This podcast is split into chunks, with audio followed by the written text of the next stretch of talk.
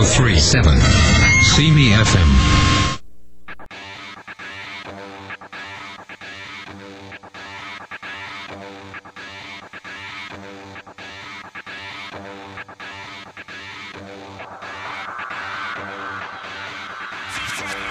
Aujourd'hui à Fantastica. Entrevue spéciale avec Anne Robillard, auteure de la série de livres Les Chevaliers d'Émeraude. Nous ferons un voyage en direction de Jupiter, notre chronique fan movies, tout ça et encore plus après la pause.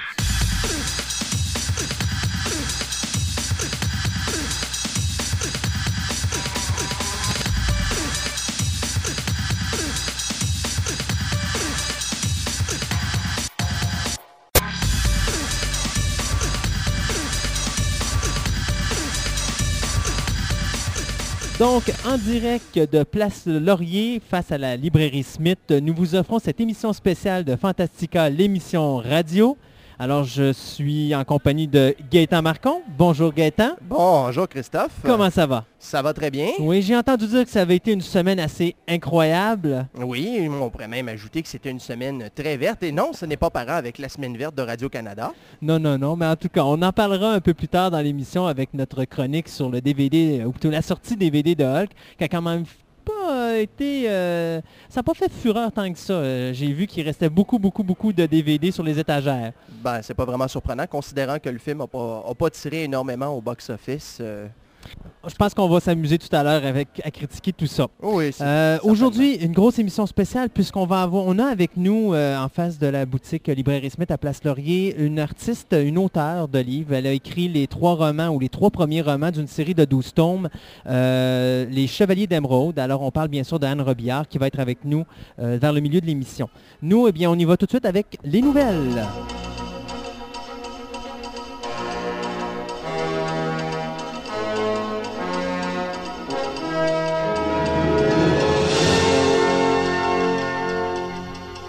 Eh bien, dans les nouvelles, il y en a encore des bonnes cette semaine. J'avais l'idée, euh, Gaëtan, d'avoir notre petite chronique rumeur encore, comme la semaine dernière, quelque chose pour nous effrayer. Finalement, j'ai décidé de passer outre parce qu'il y avait vraiment des choses trop horrifiantes pour en parler à la radio. Je pense que nos auditeurs nous auraient lâchés. Euh, mais euh, pour commencer avec une petite vite, euh, tu savais pas que The League of Extraordinary Gentlemen, qui a pourtant pas été un gros succès au box-office ici, ben, pas juste au Québec, mais en général en Amérique du Nord, a cependant été un énorme succès en Europe. Un point tel qu'on va faire The League of Extraordinary Gentlemen 2. Doit-on s'avouer surpris? Euh, oui, effectivement. Euh, la seule actrice qui serait, je dirais pas confirmée, mais qui a montré un intérêt à reprendre son personnage, eh bien, c'est l'actrice australienne Peta Wilson euh, qui serait intéressée à reprendre son personnage de Mina Harker, bien sûr.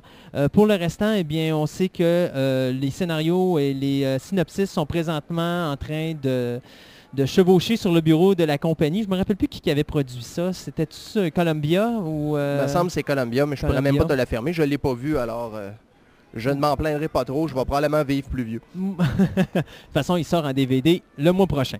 Euh, de l'autre côté, euh, de quoi qu'on a, nous, de, de ton bar? Eh bien, euh, de façon aussi surprenante, ceux qui l'ignoraient, suite au film Die Another Day, le dernier James Bond qui a été produit, on avait soumis l'idée de faire un film basé sur le personnage de Jinx qui était interprété par Halle Berry.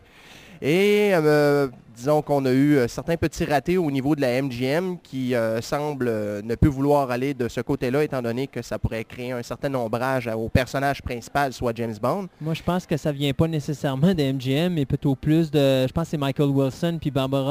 euh, Ba- Ba- Barbara Broccoli devait sûrement pas être très chaude à l'idée non plus. Là, non, et pourtant, mais, c'est eux qui ont lancé l'idée au départ. Ben oui, c'est ça qui est, le, qui est le plus bizarre, mais euh, de toute façon, il faut penser aussi au budget que ça aurait pu nécessiter juste au fait d'engager Halle Berry qui est rendu à maintenant près de 20 millions du film. Ouais. Et que si ça je me trompe pas, Ali Berry, c'est son deuxième projet qui vient de sauter. Euh, Il y avait Jing. Si je me trompe pas, elle n'est plus dans X-Men 3. Non, Euh, non, elle a été retirée du projet, mais C'est ça, parce qu'elle demandait trop cher. Puis elle voulait avoir un personnage plus important que Wolverine. C'est très important euh, dans, dans quoi, X-Men. Storm devait se faire Wolverine? Ouais. Ah! Mais elle voulait avoir quelque C'est pour chose ça de... qu'on appelait ça le XXX-Men? Ouais, ben c'est à peu près ça, ouais. Oh! Mais enfin, c'est ça. euh, on avait euh, les écrivains Neil Purvis et Rob Wade qui étaient, euh, qui étaient en train de, de peaufiner l'écriture du scénario. Ils devaient être confiés au réalisateur Stephen Frears. Mais toute la production a été mise sur la glace. Alors, si jamais ça va de l'avant, bon, on pourra vous donner plus de nouvelles, mais pour l'instant, c'est un projet qui se retrouve en tablette. Ouais, c'est méchant ce que tu as dit. Parler de glace avec Jinx qui a joué dans Die Another Day.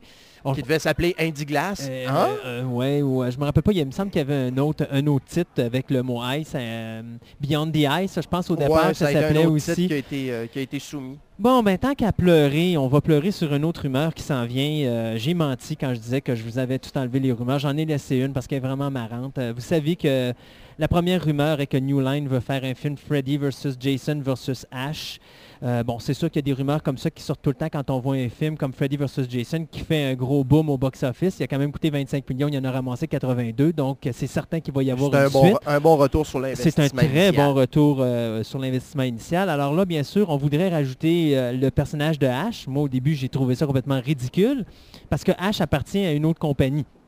Sauf que là, ils essaient d'acheter les droits officiellement pour vraiment faire le film euh, Freddy versus Jason versus Ash, qui serait Freddy versus Jason Part 2, et il y aurait probablement un Ash qui viendrait par la suite. Mais là, si ça devait juste s'arrêter là, mais non, mais non, mais non, on a maintenant la rumeur qui veut qu'il y aurait un Halloween en projet, c'est-à-dire Michael Myers versus Pinhead, ou encore, si vous préférez, Halloween versus Hellraiser. Hellraiser. Bien sûr, oui, ben, c'est à peu près ça. Alors bien sûr, la compagnie dément la rumeur, mais d'un autre côté, on a déjà enregistré les, euh, les noms de domaine de Halloween et Halloween versus euh, Hellraiser. Hellraiser. Ah. Donc, euh, où est-ce que ça s'en va? Je ne le sais pas. À quand est-ce qu'on a Chucky versus Barbie? Euh, ça serait à voir bientôt probablement. Si le succès est là avec Hellraiser contre Halloween, je pense que c'est ce qui va se passer. Oui. De ton côté, je pense que Valérian et euh, Valérian risquent d'aller sur le petit écran ou sur le grand? Euh, on parle du petit écran. Euh, c'est ça, les, deux créateurs, soit Pierre Christin et Jean-Claude Mézières, ont essayé depuis Belle Lurette. On mentionne depuis 82, donc il y a 21 ans, qu'on essayait de faire lever un projet avec Valérian. Moi, personnellement, j'aurais préféré qu'on y pense plutôt sur grand écran que sur shitbox, passez-moi l'expression. Oui, parce que les gens qui connaissent pas Valérian, euh, Valérian et Laureline, c'est des personnages de bande dessinée. Moi, je pense que le seul volume, ou le seul- la seule BD que j'ai d'eux autres, c'est... euh, Sur les terres truquées? non, celui où est-ce que New York ou Manhattan est sous l'eau. euh, mon Dieu, c'est euh, les eaux mouvantes. La cité des eaux La mouvantes. cité des eaux, la cité des eaux mouvantes, Ouais. justement, qui aurait vraiment été quelque chose de vra- vraiment spécial. Mais de toute façon, tout ce qui se fait- s'est fait avec Valérian et Laureline est assez spécial pour être mis sur grand écran, effectivement. Oui, oui, oui, c'est, euh, ce, serait, ce serait quelque chose de fort intéressant à voir euh, sur grand écran, mais c'est surtout le fait que les effets, euh, les effets de- spéciaux coûteraient une, Fortune. seraient probablement très prohibitifs. Alors, euh, c'est peut-être pour ça qu'on préfère essayer d'aller vers euh, du dessin animé qui, en temps normal, euh, même si, les, euh, si la note peut être quand même salée, ça va être moins pire que si c'était un film fait... euh, Ça va coûter pour moins le cher en effets spéciaux. c'est ça, et Sauf ça si coûte moins est- cher en acteur aussi. C'est ça, oui. Et sauf ben, à vrai dire, est-ce que c'est vraiment vrai? C'est sûr que ça coûte pas des 20 et des 30 millions, mais dans le cas d'un film français, ça coûterait pas ces montants-là. Et puis quand on parle de voix, les acteurs sont quand même utilisés. Maintenant, est-ce que le cachet est moindre parce qu'on voit pas leur visage et leur body? Je serais porté à croire que oui. Hmm. En tout cas. Faudrait regarder ça. Toujours est-il que le projet est entre les mains de France 3 et Disney Channel. Et oui, il y a un Disney Channel en France. Quand est-ce qu'on va en avoir un au Québec, ça euh, Allez voir euh, votre dirigeant local et peut-être un jour ça finira par débloquer par chez nous. Mais on a Family Channel, qui Ouais, est mais canadien. Family Channel est canadien-anglais. C'est ça. Ah oui, c'est sûr. Pour ça, le français, on parle d'un canal Disney euh, français ici. oui. Ce serait quand même intéressant, mais euh, il s'agirait de voir à ce moment-là quel genre d'émission qu'on nous euh, Mais tirerait par la tête vieux, parce qu'il y a euh, déjà assez de télétoons en fait de mauvais dessins animés au Québec euh, sans avoir quoi que ce soit d'autre. Mais j'aimerais bien voir la, la mini-série de Herbie. Herbie. Oui, Herbie, euh, la petite coccinelle. Euh, en anglais, c'était The Love Bug. Oui, oui, oui. Bon, ben, il avait fait une mini-série de six épisodes d'une heure euh, qui passait à The Wonderful World of Disney à l'époque. Eh, mon Dieu Seigneur, Euh, le monde merveilleux de Disney, ça fait longtemps que ça passe plus ici, fait que... euh, D'ailleurs, pour les gens euh, qui sont des amateurs de Love Bug, euh, juste pour vous dire que Walt Disney, avec le succès de Freaky Friday, sont en train de travailler sur un remake de, de Love Bug.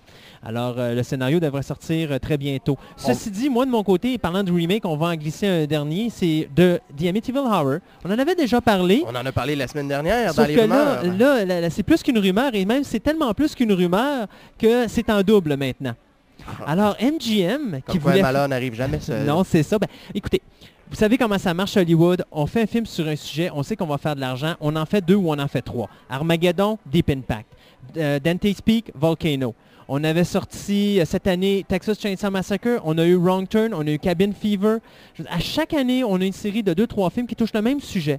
L'an prochain, ça va être The Amityville Horror qu'on va avoir droit. Soit l'an prochain ou dans deux ans, on parle de 2004-2005 pour la sortie du film. Ceci dit, euh, pour MGM, c'est Michael Bay qui euh, bien sûr est accroché au projet de Texas Chainsaw Massacre, le remake, euh, qui va s'occuper du remake pour MGM. Mais de l'autre côté, c'est Dimension Film qui a acheté les droits pour faire également sa version de The Amityville Horror. C'est quoi la différence entre les deux? Ben, c'est que MGM va probablement faire le film basé sur Les écrits originaux. Ben, sur plutôt euh, justement le fait original, c'est-à-dire l'histoire originale du personnage. euh, La ad- famille, la famille Lutz. Puis Lutz, leur, c'est euh, ça. Donc, le, le jeune adolescent, ben, plutôt le, le- le- plus vieux de la famille qui avait décidé de tuer ses deux parents et ses trois, euh, sa- ses deux, fra- ses deux sœurs et son jeune frère. Ah oui, mais ça, ça, c'est le récit qui avait été euh, qui avait été adapté dans Amityville 2. Parce qu'Amityville 1, c'était plusieurs années après Mais la famille qui, oui, mais là, on parle, habitait on la parle de la véritable histoire d'Amityville. Car cette histoire-là de la famille Lutz, ben, c'est la famille Lutz, ça, c'est... La famille euh, Lutz, c'est ça, c'est le dans, roman, euh, ça. C'est dans le roman et c'est dans le premier Dans film le premier Amityville. film, c'est ça. Moi, je parle plus de la véritable histoire d'Amityville. OK. Soit celle, justement, mais je me rappelle pas le nom de, de- de la personne en question, mais il y avait un jeune garçon qui avait tué ses deux parents, ses deux sœurs et son jeune frère Mhm. euh, dans la maison. De là était venue la, la, la, la- avait né, était née plutôt la naissance, plutôt, était née la légende, pardon, euh, de. The Amityville Horror parce qu'il disait qu'il avait entendu des voix, que c'était des voix maléfiques qui l'avaient forcé à commettre ces meurtres-là. Du côté de Dimension, eux veulent vraiment faire le remake à partir du film original. Donc, peut-être qu'il va y avoir un switch, va savoir. Habituellement, MGM et Dimension font des projets ensemble. Je comprends pas pourquoi les deux ont chacun leur projet de leur côté. Moi, j'ai comme l'impression que d'ici quelques semaines, on va voir que les deux projets vont devenir juste un parce que c'est ridicule de faire deux films d'Amityville alors qu'on sait très bien que le premier va probablement pas faire son, budget au box-office. Du moins, à date, toutes les versions de, box- de, de films d'Amityville qu'on a vus ont rentré dans leur argent et ont fait un peu de profit parce que les, box-office ou plutôt les budgets n'ont pas été très élevés. Donc, ça permettait justement avec les petits box-office de quand même faire un peu d'argent avec ces films-là. Mais enfin, Mais surtout en plus que si on se rappelle bien, je pense qu'il y a juste les trois premiers qui sont sortis au cinéma. Tous les autres par la suite, Ça été en euh, vidéocassette. Ça a été vidéo ou télévision directement. exact. Que, Puis surtout que pas, euh, du côté de Dimension, moi si j'étais eux, j'y repenserais parce que Dimension, à chaque fois qu'ils font quelque chose, ça vire au chiard. Ouais, ben, tant que ça s'appelle pas Scream ou I Know What You Did Last Summer, là. Puis euh, même encore, on a encore regardé ce qu'ils ont fait avec les Hellraiser. Ils avaient vraiment quelque chose de génial. Ils ont vidé ça, en- ils ont viré ça en quelque chose d'ordinaire. Euh, les Halloween, ils font la même chose. Je veux dire, c'est ridicule. Présentement, ils sont en train de détruire toutes les franchises qu'ils ont en faisant des films qui sont tout à fait ordinaires. Mais ils les balancent directement en vidéocassette en se disant euh, que les budgets sont pas, sont pas énormes, Mhm. sont pas très élevés. On envoie ça en vidéocassette, on fait de l'argent et on continue. Donc, c'est c'est pour ça d'ailleurs qu'on va avoir deux nouveaux Hellraiser qui vont sortir, mais on s'en balance dessus. Les histoires sont dolles de toute façon. Ouais, mais on dirait, que- on dirait que de toute façon, quand ils essaient de sortir quelque chose pour euh, soit le marché du DVD, de la vidéocassette ou pour la, la télévision direct, on dirait qu'ils ne se forcent pas du tout euh, de façon créative pour essayer d'arriver avec un projet qui peut être plus intéressant. Pas du tout. D'ailleurs, les, les deux derniers Hellraiser, l'histoire est pratiquement la même. Euh, j'ai pas vu les deux derniers, j'ai vu seulement les trois premiers et encore une fois, j'en vivrai plus vieux. ben les deux premiers, je m'excuse, c'est de- des excellents films d'horreur et de drame fantastique. Le troisième, je comprends, Ben, euh, non, Ok, moi, sans je- moi, j'ai commentaire. jamais, j'ai jamais été un fan. fait de, que- de Clive Barker. Non, Clive Barker, j'ai pas de problème parce que j'ai beaucoup aimé Nightbreed. Mais pour ce qui est de Hellraiser ou de Ride Rex ou d'autres euh, non, Ride Rex, effectivement, c'était origi- euh, c'était pas original. c'est ça. Euh, au-delà de ça, non, pas vraiment. J'aime autant me taper euh, Brain Dead de Peter Jackson. Ça, au moins, je sais que ça va satisfaire. Mais parlant de Brain Dead, Peter Jackson et euh, de New Line, une petite euh, compagnie compétitrice à New Line qui semble quand même se maintenir en haut de, en haut de tout le monde malgré les grands succès de, de New Line, c'est-à-dire Sony. Ah, ben oui, ben oui, Sony a enregistré euh, des records au box-office euh, qui dépassent un milliard cette année. Euh, faut faut cependant pas se surprendre parce que justement l'année dernière, faut euh, se rappeler qu'il y a eu un certain grimpeur de mur qui a fait un méchant tabac au box-office. On parle de pratiquement 500 millions au box-office, je pense, euh, au niveau international. Disons que ça peut aider pour les recettes, Mais, mais, je pense que non, euh, même pas, c'est pas vrai. C'était 400 et quelques millions juste pour le, box-office américain. américain. Donc, euh, Donc, euh, probablement près d'un milliard euh, worldwide. Alors, euh, c'est quand même euh, considérable. Euh, c'est sûr que dans l'histoire de la compagnie euh, Sony, qui a déjà 79 ans, euh, on dit que c'est la troisième fois seulement qu'on réussit à atteindre une telle marque. Alors, euh, c'est assez euh, estomacant. Effectivement. J'ai hâte de voir New Line si euh, eux autres sont, sont loin du, euh, du milliard avec euh, Lord of the Ring. En tout cas, Parce qu'on parle de box-office américain, il ne faut pas que les gens se trompent. là. C'est pas le box-office international parce que ça, c'est dépassé depuis belle lurette. ouais. Euh, on parle vraiment du box-office américain pour l'année euh, ben, l'année qui vient de se terminer parce que les autres, leur année fiscale de mi-2002 à mi-2003 et non pas euh, de, de- de début 2002 à, à fin 2002 puis début 2003 à fin 2003.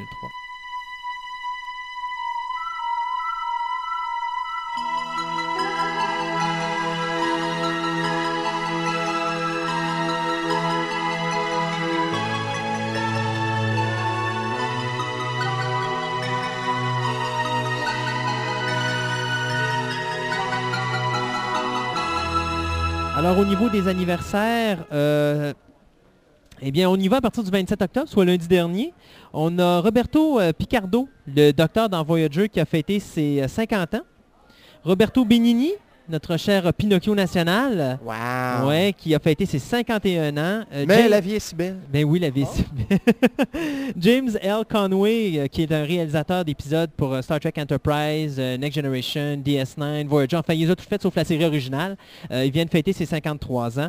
Ivan Reitman, le réalisateur canadien qui a fait Ghostbusters 1 et 2 et Evolution, a fêté ses 57 ans. Et John Cleese, un acteur, l'ancien acteur des Monty Python, euh, Qui maintenant fait Q dans James Bond. qui fait le nouveau Q dans James Bond et qui joue également euh, Headless Nick ou Nearly Headless Nick dans Harry Potter qui a fêté ses 64 ans. Le 28 octobre, eh bien, on soulignait l'anniversaire de Jo- euh, Joaquin Phoenix, 29 ans. Euh, Joaquin Phoenix qui, qu'on avait vu dans Signs. Et j'ai été surpris, quand il était tout petit, il a joué dans Space Camp. Oui. J'avais, j'avais même pas, je me rappelais même pas de ça. Ben, moi, c'est quelqu'un qui me l'a rappelé parce que Toi non je plus, m'en hein? souvenais pas. Je veux dire, j'ai vu Space Camp, j'ai beaucoup aimé ce film-là, mais C'est 86, c'est vieux. c'est ça. Julia Roberts a fêté ses 36 ans. Julia Roberts qu'on avait vu dans Flatliners et Mary Shelley. Euh, Jamie Gertz qui, euh, qu'on, peut, euh, qu'on a connu dans Lost Boys, Solar Babies et Twisters. Solar Baby. Ben oui, c'est vieux ça, hein? c'est un de ses premiers. Elle a fêté ses 38 ans. Et Annie Potts, qui est Annie Potts? La secrétaire des Dans- Ghostbusters. La secrétaire des Ghostbusters qui fête ses, euh, plutôt qui a fêté ses 51 ans. 29 octobre, on fêtait Brandon Fur qui euh, jouait le rôle ou qui, ben, qui interprétait le rôle de Michael dans Roswell, la série télé. Winona Ryder qui euh, avait joué dans Alien Resurrection, qui a Et fêté ses 32 ans. Beetlejuice. Puis elle avait dans Beetlejuice, effectivement. Kate Jackson, l'ancienne Charlie's Angel, euh, qui euh, a fêté ses 54 ans. Elle qui, crois-le, crois-le pas, elle a commencé sa carrière dans, euh, ben, euh, dans un de ses premiers rôles dans le début de sa carrière. euh, C'était dans la télésérie Dark Shadows en 1970-1971. Oui. Et euh, Richard Dreyfus, un des acteurs que j'aime beaucoup, qui a fêté ses 56 ans. Richard Dreyfus, vous le reconnaîtrez dans Close Encounter of the Third Kind, Dans Jazz. Euh, mon Dieu, il en a fait d'autres. euh, mais enfin, c'est un grand acteur, ce, ce, ce bonhomme-là. Ben, des films de fiction, je pense qu'il n'y en a pas fait Il a- énormément, il a- mais malgré qu'il y avait, il y avait toujours Always, Ben oui, Always. C'est le titre que je cherchais, justement. C'est un de mes films pour favoris. toujours de. Steven Spielberg. Oui. Et finalement, Ralph Bakshi, euh, ré- l'ancien réalisateur de Disney qui finalement, parce qu'il faisait des films trop adultes, que Walt Disney l'avait mis dehors, et bien Bakshi qui avait fait euh, Le Seigneur Lord of- des Anneaux Lord en of the dessin Ring, animé. le dessin animé. Il avait fait aussi d'autres films Fritz comme Wizard, ou- Fritz the Cat, effectivement. Alors lui a fêté ses 65 ans. Euh, le 30 octobre, on fêtait le 39e anniversaire de Mark Steven Johnson, le réalisateur de Daredevil. Kevin Pollack euh, fêtait ses 46 ans, un acteur qu'on avait vu dans End of Days. Charles Martin Smith qu'on avait vu dans Starman et qu'aussi on avait vu comme comptable dans The Untouchables de Brian De En Palma, effet. a fêté ses 50 ans. Harry Hamlin, qui était percé dans Clash of the Titan. Ah. Mon Dieu, ça aussi c'est vieux. Ben, surtout que c'est un son seul rôle Ben, dans un c'est- film fantastique. Oui, effectivement. Qui a Mais au moins, ça lui a donné Ursula Andress, alors c'est pas si mal comme... euh, Ben c'est ça. Alors il a fêté ses petit cadeau. 52 ans. Henry Winkler, Fonz. Oh! Oui, hein, Fonzie qui a fêté ses 58 ans. Pour les autres, ben, vous le reconnaîtrez comme le principal Arthur Embry dans le film Scream ou Frisson, le premier. Et le 31 octobre, la journée de l'Halloween, Peter Jackson qui fêtait ses 42 ans. Ben oui, Monsieur Lord of the Ring lui-même.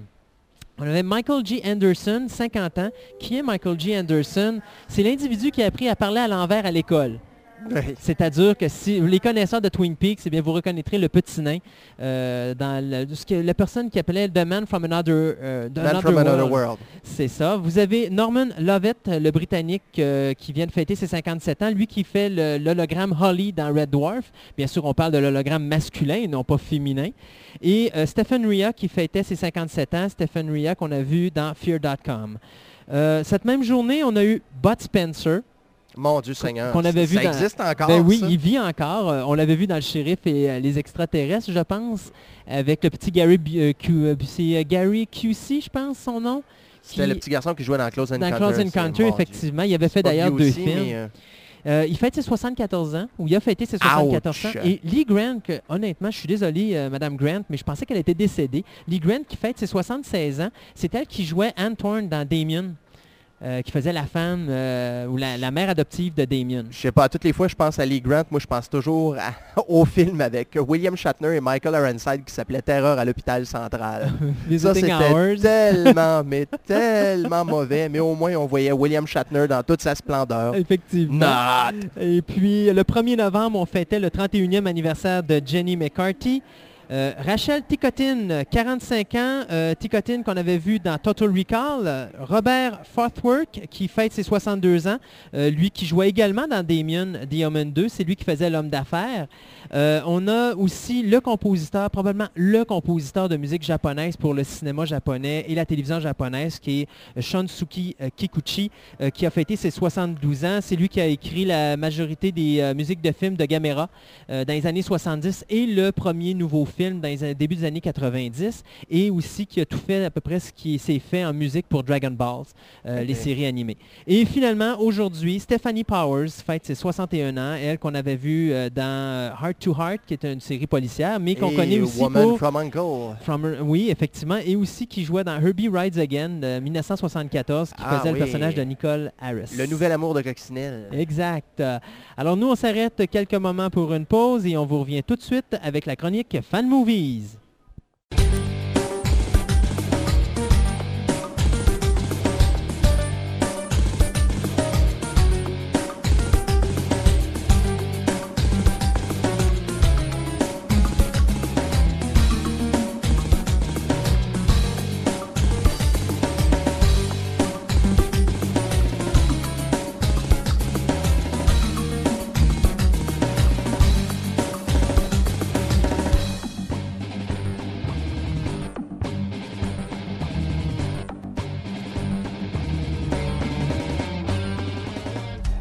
En direct de Place Laurier, euh, face à la librairie Smith, c'est l'émission spéciale de Fantastica, l'émission radio, euh, uniquement pour vous, les internautes et membres du Club Phoenix, puisque cette semaine, malheureusement, euh, on, on a dû céder l'antenne pour une partie du Radio X, une partie de hockey, bien sûr. Alors, je suis en compagnie de Gontran Drouin, avec sa section Fan Movies. Salut Christophe. Comment ça va, Gontran?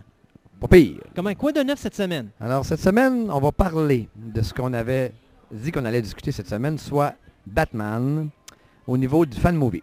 OK. Euh, euh, Est-ce qu'on parle de tous les, fan movies qui ont été faits en particulier sur Batman ou un en particulier? Bon, on va explorer un peu ce qui a été fait, mais je vais parler en particulier de celui qui a été fait par Sandy Colora, qui s'appelle euh, Batman Dead End, qui nous a donné ce qu'on appelle une bonne taloche par la tête, parce qu'on ne s'attendait pas à ça du tout, jusqu'au moment où on a découvert qui c'était euh, Sandy Colora.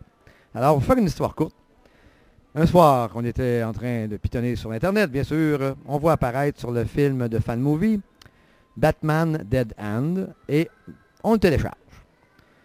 On découvre un petit chef-d'œuvre de film où on voit interagir Batman, Alien et Predator. Sans oublier le Joker. Bien sûr, il y a le Joker. Euh, je vais vous dire une chose. Pour en avoir écouté, téléchargé, regardé, avoir été déçu, avoir eu du fun, avoir eu passé par toutes les émotions, quand on a découvert ce film-là, ça a été comme un choc. Parce que c'était rendu au niveau de la qualité, au niveau du script, de la réalisation, des acteurs. Le texte, on n'en parlera pas, là, parce que je pense que c'est à peu près quatre phrases. Mais le rendu final, ça ressemblait à ce qui se fait à Hollywood. Et même au niveau de Batman, on n'avait jamais vu quelque chose aussi malade que ça. Alors, ça a été tout un choc.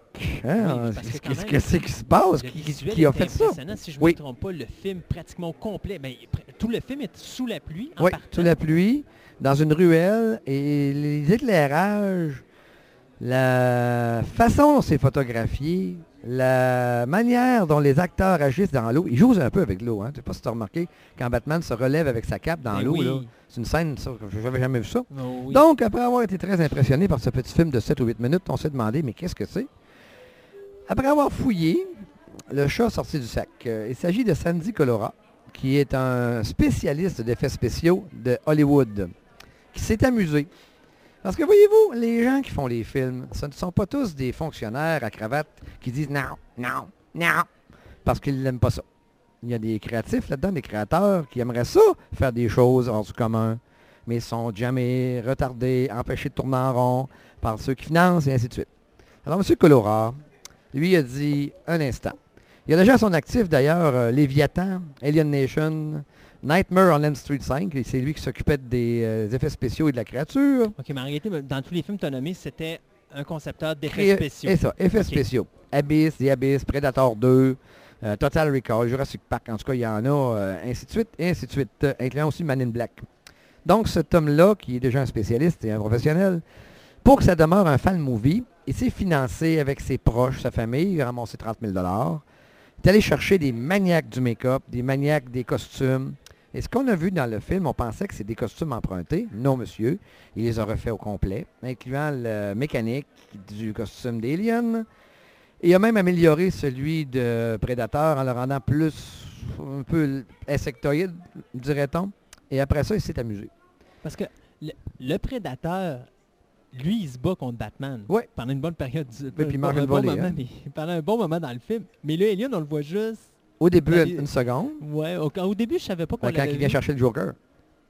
Ah oui, OK. On voit, puis lorsqu'il saute sur Batman et qu'il veut le tuer, puis qu'il y a un alien, pas un alien, mais un prédateur qui, qui le tue, C'est ça. sauvant du même fait c'est parce qu'on les voit juste à la fin, mais il est quand même impressionnant le Oui, costume. il du- est Ah, extraordinaire. Et dans le making-of, parce qu'ils ont sorti une bande de making-of, un petit film making-of qu'on peut aller télécharger, on s'aperçoit que ce sont tous des spécialistes qui se sont amusés gratuitement à concocter ce film-là pour dire aux fans, regardez là, on est capable de le faire, c'est juste qu'on n'a pas le droit. Ouais, c'est question de droit d'auteur. Et voilà. Et d'ailleurs, euh, M. Colora, après ça, il y a eu euh, toutes sortes de gens qui se sont adressés à lui d'une façon plus ou moins sympathique, incluant les gens de DC or Warner, qui ont dit, étant donné qu'il n'y avait pas d'argent qui se faisait avec ça, que c'était gratuit sur le net, qu'il allait tout simplement le, lui passer ça sous silence. Le gronder. Euh, qu'une petite tape sur les fesses, à peu près tout. euh, bon.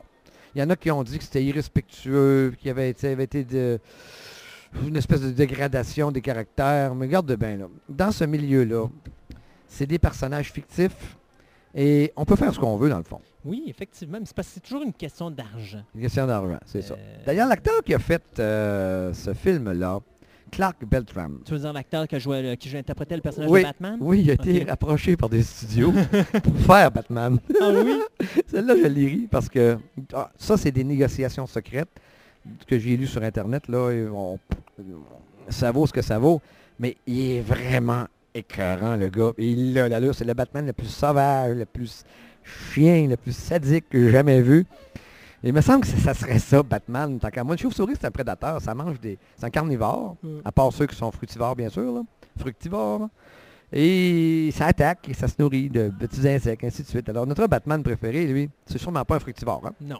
Donc, il devrait agir comme on a vu. Il s'est défendu. Puis je vais vous dire qu'il a gagné contre le méchant prédateur. Mais à la fin, ce qu'on se rend compte, c'est qu'il y a une famille qui trouve ça très drôle. Et les aliens sont en arrière de lui. Ouais. La suite, oulala. Il y en aura-t-elle Il une? y en aura-t-il? Peut-être qu'il va finir comme Chop Suey à Alien? Mais disons Ouais. qu'honnêtement, je pense pas qu'on peut mettre... Si j'aurais de l'argent à gager, je gagerais pas sur Batman. non, mais il a été bon dans sa défense quand même. Ouais, à moins qu'il y ait une autre arme secrète dans un soulier qui sortirait euh, dont c'est d'où, là. Uh-huh. En tout cas, peu importe. Ça, c'est pour notre... euh, Pour le film Dead End. Ouais, le film de Batman. Mais euh, il a euh, coûté combien ça? Je pense qu'il y avait un budget quoi? 30, 30 30 000? 33 000 dollars 33 000 US qui a ramassé auprès de notre ses oncles et sa ma tante qui sont devenus des producteurs. Mais c'est drôle, mais c'est comme tirer... ben, je, je veux pas manquer de respect aux gens qui ont fait ça, mais c'est comme tirer 33 000 pièces par la fenêtre parce qu'en réalité, il n'y a aucun revenu qui leur Oui, de- revenu. Ah, il y a eu un revenu qui est revenu Ouais. de ça? Un revenu avec le site, avec les annonces du site, bien sûr. Oh! Parce que là, ils vendent la Il n'y a pas eu de publicité. hein. problème de droit d'auteur. Non, non, non, parce que garde le droit d'avoir un site internet et de s'amuser. D'ailleurs, ça c'était un point, la, la dernière chronique qu'on n'avait pas réussi à discuter, on avait manqué de temps. Comment font les fans pour se financer, étant donné qu'ils n'ont pas le droit de vendre les films? Je vais vous donner un exemple avec euh, nos amis. C'était Star de- Trek... euh, C'est. C'est pas, c'est pas celui-là, c'est pas, c'est pas parce que lui, il, il est assez baveux qui vend carrément là, son film. Je vais vous le sortir. Celui qui vend, je pense que c'est un club qui vend, ils donnent le CD avec le film dessus, ça. mais ils vendent le CD pour le making-of qui est sur le CD. C'est ça. Autrement dit, ils vont faire le film gratuitement. Ils vont se financer. D'ailleurs, il y a une campagne de financement sur leur site. Je tourne les pages, on va finir par tomber dessus. Là. Ça sera pas long. C'est pas Et les gens qui vont sur ce site-là peuvent payer Oui, tu peux devenir producteur. Ah, Exeter Studio. C'est ça. Starship Exeter. Vous vous rappelez, pour ceux qui connaissent Starship Exeter, qu'il s'agit d'une espèce de pastiche de la première série de Star Trek des années 60. C'est des jeunes qui ont fait ça sur une durée de 7 ans et ont repris les personnages euh, qui ressemblent à Kirk et ainsi de suite dans leur propre vaisseau, qui est le USS Exeter, et ont concocté un petit film euh, qui est assez intéressant. Ce qui s'en vient après ça, c'est deux autres projets. On avait dit euh, Atlantis Invader et The Mighty Galvanout. Et là, ça va être... euh, le premier va être à Noël cette année, le prochain, à Noël l'année prochaine. Alors, eux autres, ce qu'ils ont fait pour se financer, au lieu d'aller quêter de l'argent, ils n'ont pas le droit. Ils vendent le making-of et donnent le CD du film en même temps. Ou tu peux devenir carrément le producteur en donnant 30$ et plus, et ton nom va être euh, sur le film. Donc, c'est des gens qui sont assez méticuleux parce qu'ils ont construit au complet le bridge de l'ancienne Enterprise et compagnie. Ça, c'est récent, ça. hein? Oui, ça c'est récent. C'est d'ailleurs euh, en production présentement. C'est une façon qu'ils ont trouvé de se financer. Pour ce qui est de Samuel Thorsonen, qui lui était encore plus irrévérencieux, étant donné que c'est des parodies humoristiques, il va carrément piger dans le, dans le milieu de Star Trek en se bidonnant, en, en se tapant, en se farçant, euh, en se farcissant euh, la, la tête de plusieurs acteurs, incluant ceux de Babylon 5, parce que c'est un mélange. hein. Et là, avec ça, lui, il vend, il va vendre le DVD. Euh, on parle de 140 acteurs, deux heures et demie, une folie furieuse qui dure deux ans, là, qui, va durer- qui a pris deux ans à tourner. OK. Euh, bien sûr, mon site fétiche, Hidden Frontier, qui sont un groupe de Pasadena, des maniaques des États-Unis qui font une, suite à Star Trek euh, Deep Space Nine, dans Alpha Quadrant, après la guerre contre le Dominion, viennent de sortir deux autres épisodes. Euh, Il y en a un qui est controversé pas mal, parce qu'on y touche un petit peu au sujet de l'homosexualité. Je pensais que dans ces années-là, euh, il aurait trouvé une solution pour que tout le monde soit, soit bien dans sa peau. Mais finalement, on a conclu qu'au contraire, les, les droits de chacun ont été tellement mis euh, d'une façon égale que maintenant c'est rendu, ça n'a même plus d'importance. C'est peut-être la bonne façon de voir ça d'ailleurs. Donc, le dernier épisode est un petit peu controversé s'il y en a qui ont le cœur sensible. S'abstenir. Pardon, ouais, parce qu'on voit deux gars s'embrasser. Moi, je... On a vu ça avant.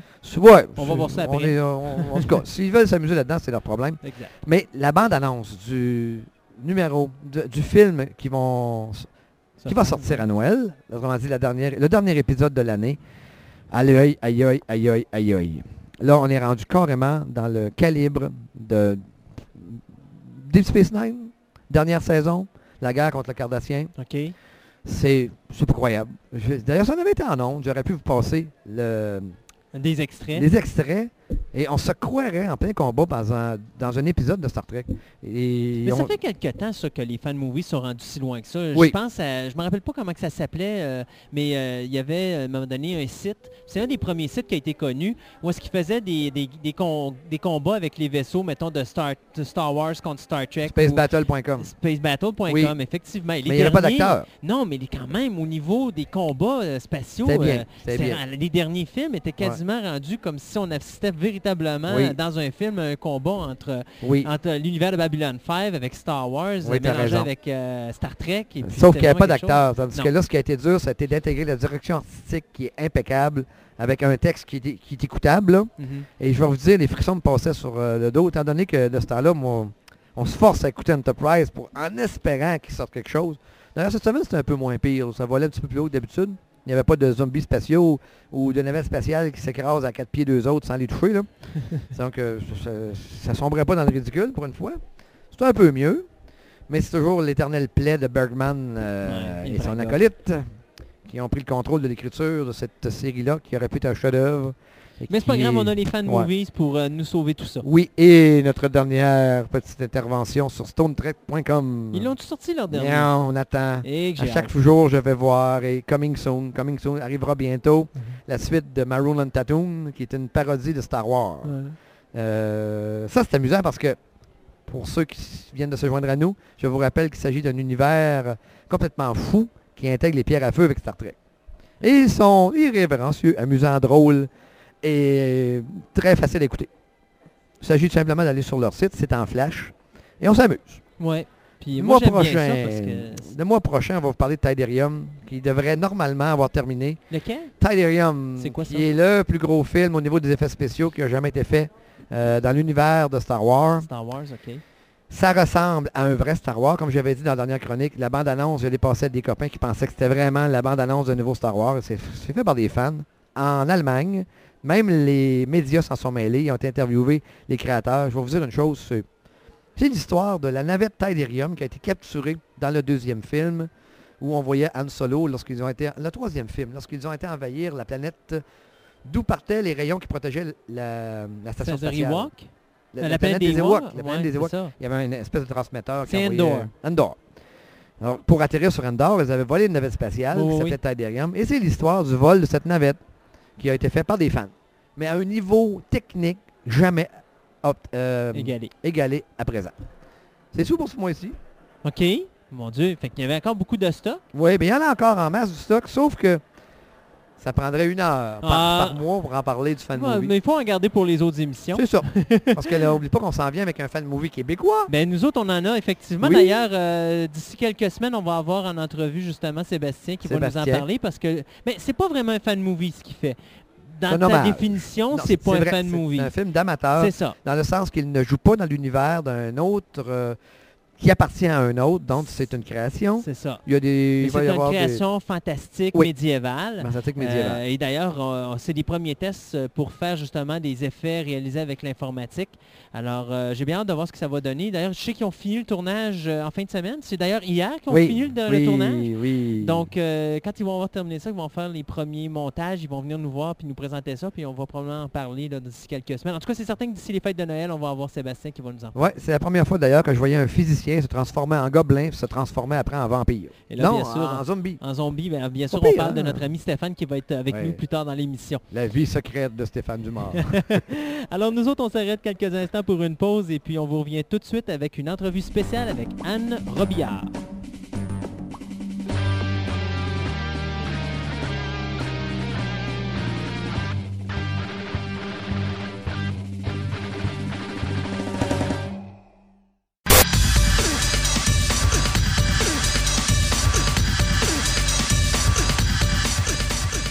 En direct de Place Laurier, euh, plus précisément en face de la librairie Smith, c'est Fantastica l'émission radio, émission spéciale.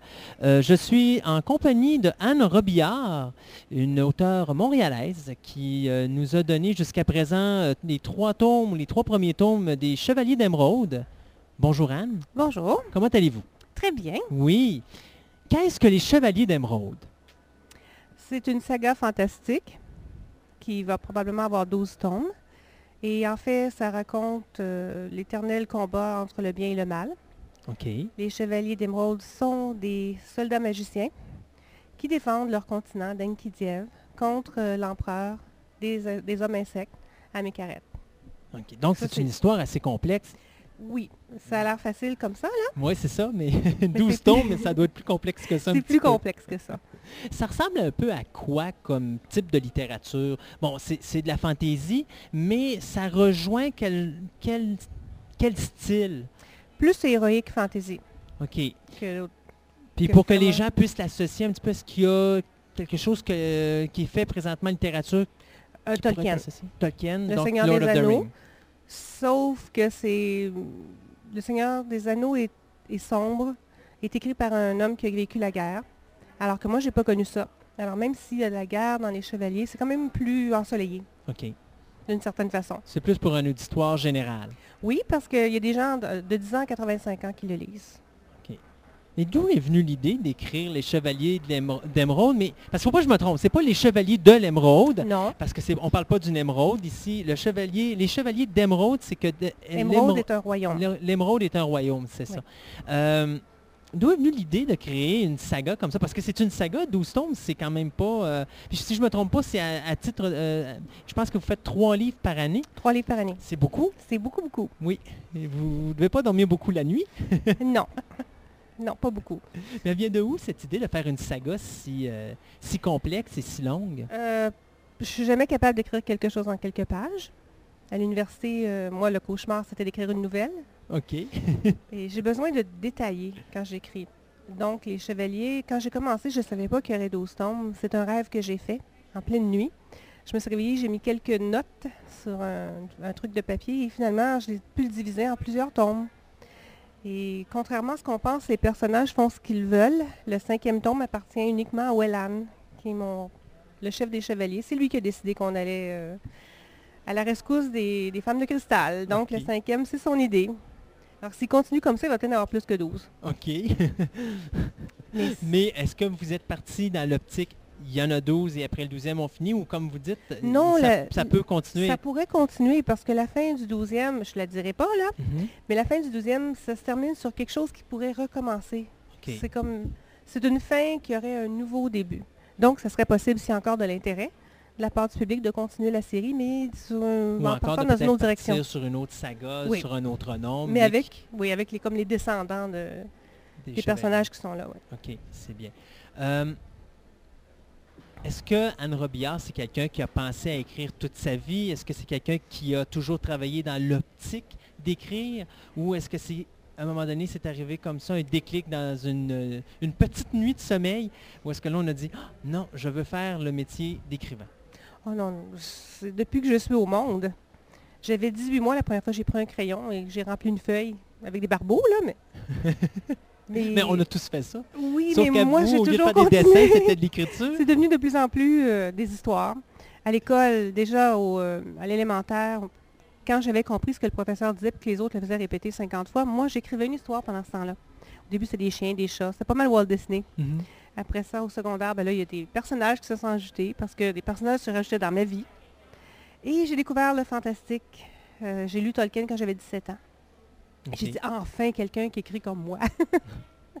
Alors, j'ai lu euh, tout ce qu'il a écrit. euh, j'ai découvert tout ça. En même temps, j'ai découvert les UFO, les phénomènes étranges, des affaires que nos parents ne disent pas. Oui, effectivement.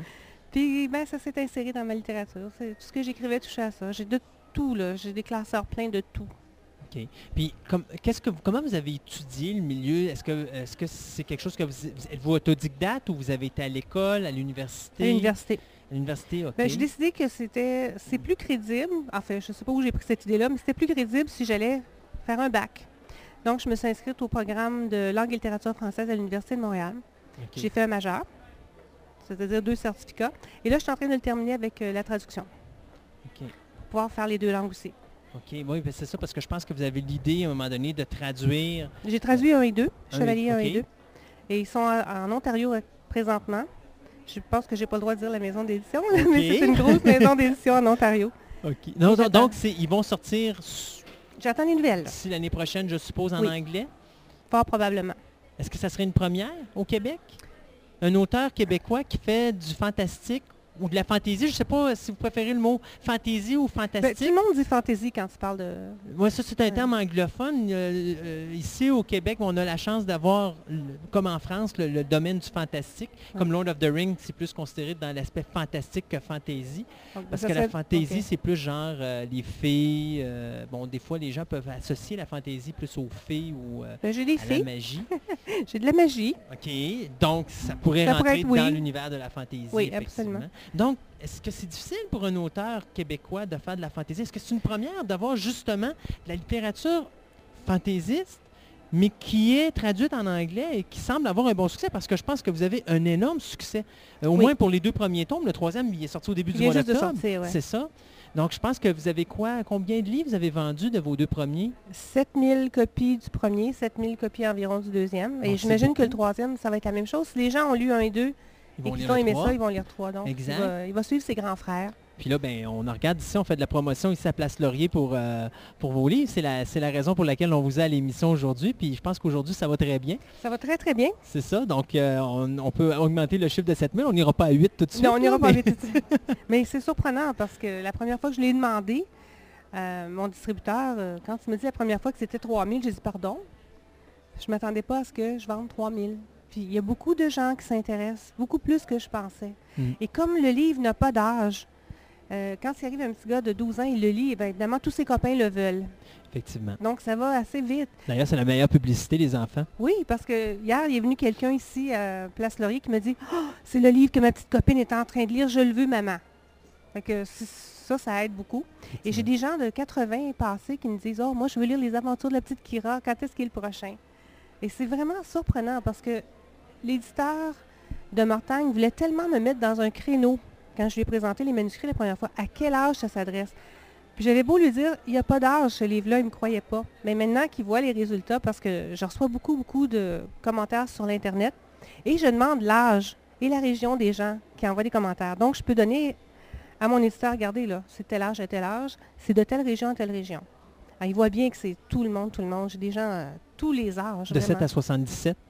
Euh, jusqu'à 80. Jusqu'à 80. Oui. Alors, on va changer, on va dire de 8 à 80. Oui. Ou Mais de huit, 8 à c'est- 88. Ben 8, c'est peut-être un petit peu jeune encore, Oui. à moins qu'il soit... Mais ça commence, c'est- c'est quel âge à peu près, le, le- Autour de 10 ans. 10 ans? Si euh, ils sont habitués de lire Harry Potter ou Le Seigneur des Anneaux, c'est encore mieux, ils vont se retrouver. Mais peut-être il y a des thèmes là-dedans qui sont quand même adultes, pas nécessairement euh, Moi, inacceptables, Pas comme mais Tolkien, mais euh, parce que Tolkien est quand même, comme tantôt on parlait, il est assez sombre, mais il est aussi euh, assez complexe pour un enfant. Un enfant ne Ah, pourra pas comprendre. Même il y a des adultes qui sont pas capables de, de passer au travers. Mais dans votre cas, c'est pas votre cas avec. Non, euh, c'est très très facile à lire. Quelqu'un m'a déjà dit c'est comme Tolkien, mais ça roule. OK. C'est plus Ben, visuel. Oui, puis je l'avais écrit en fait pour euh, mon neveu qui a 12 ans.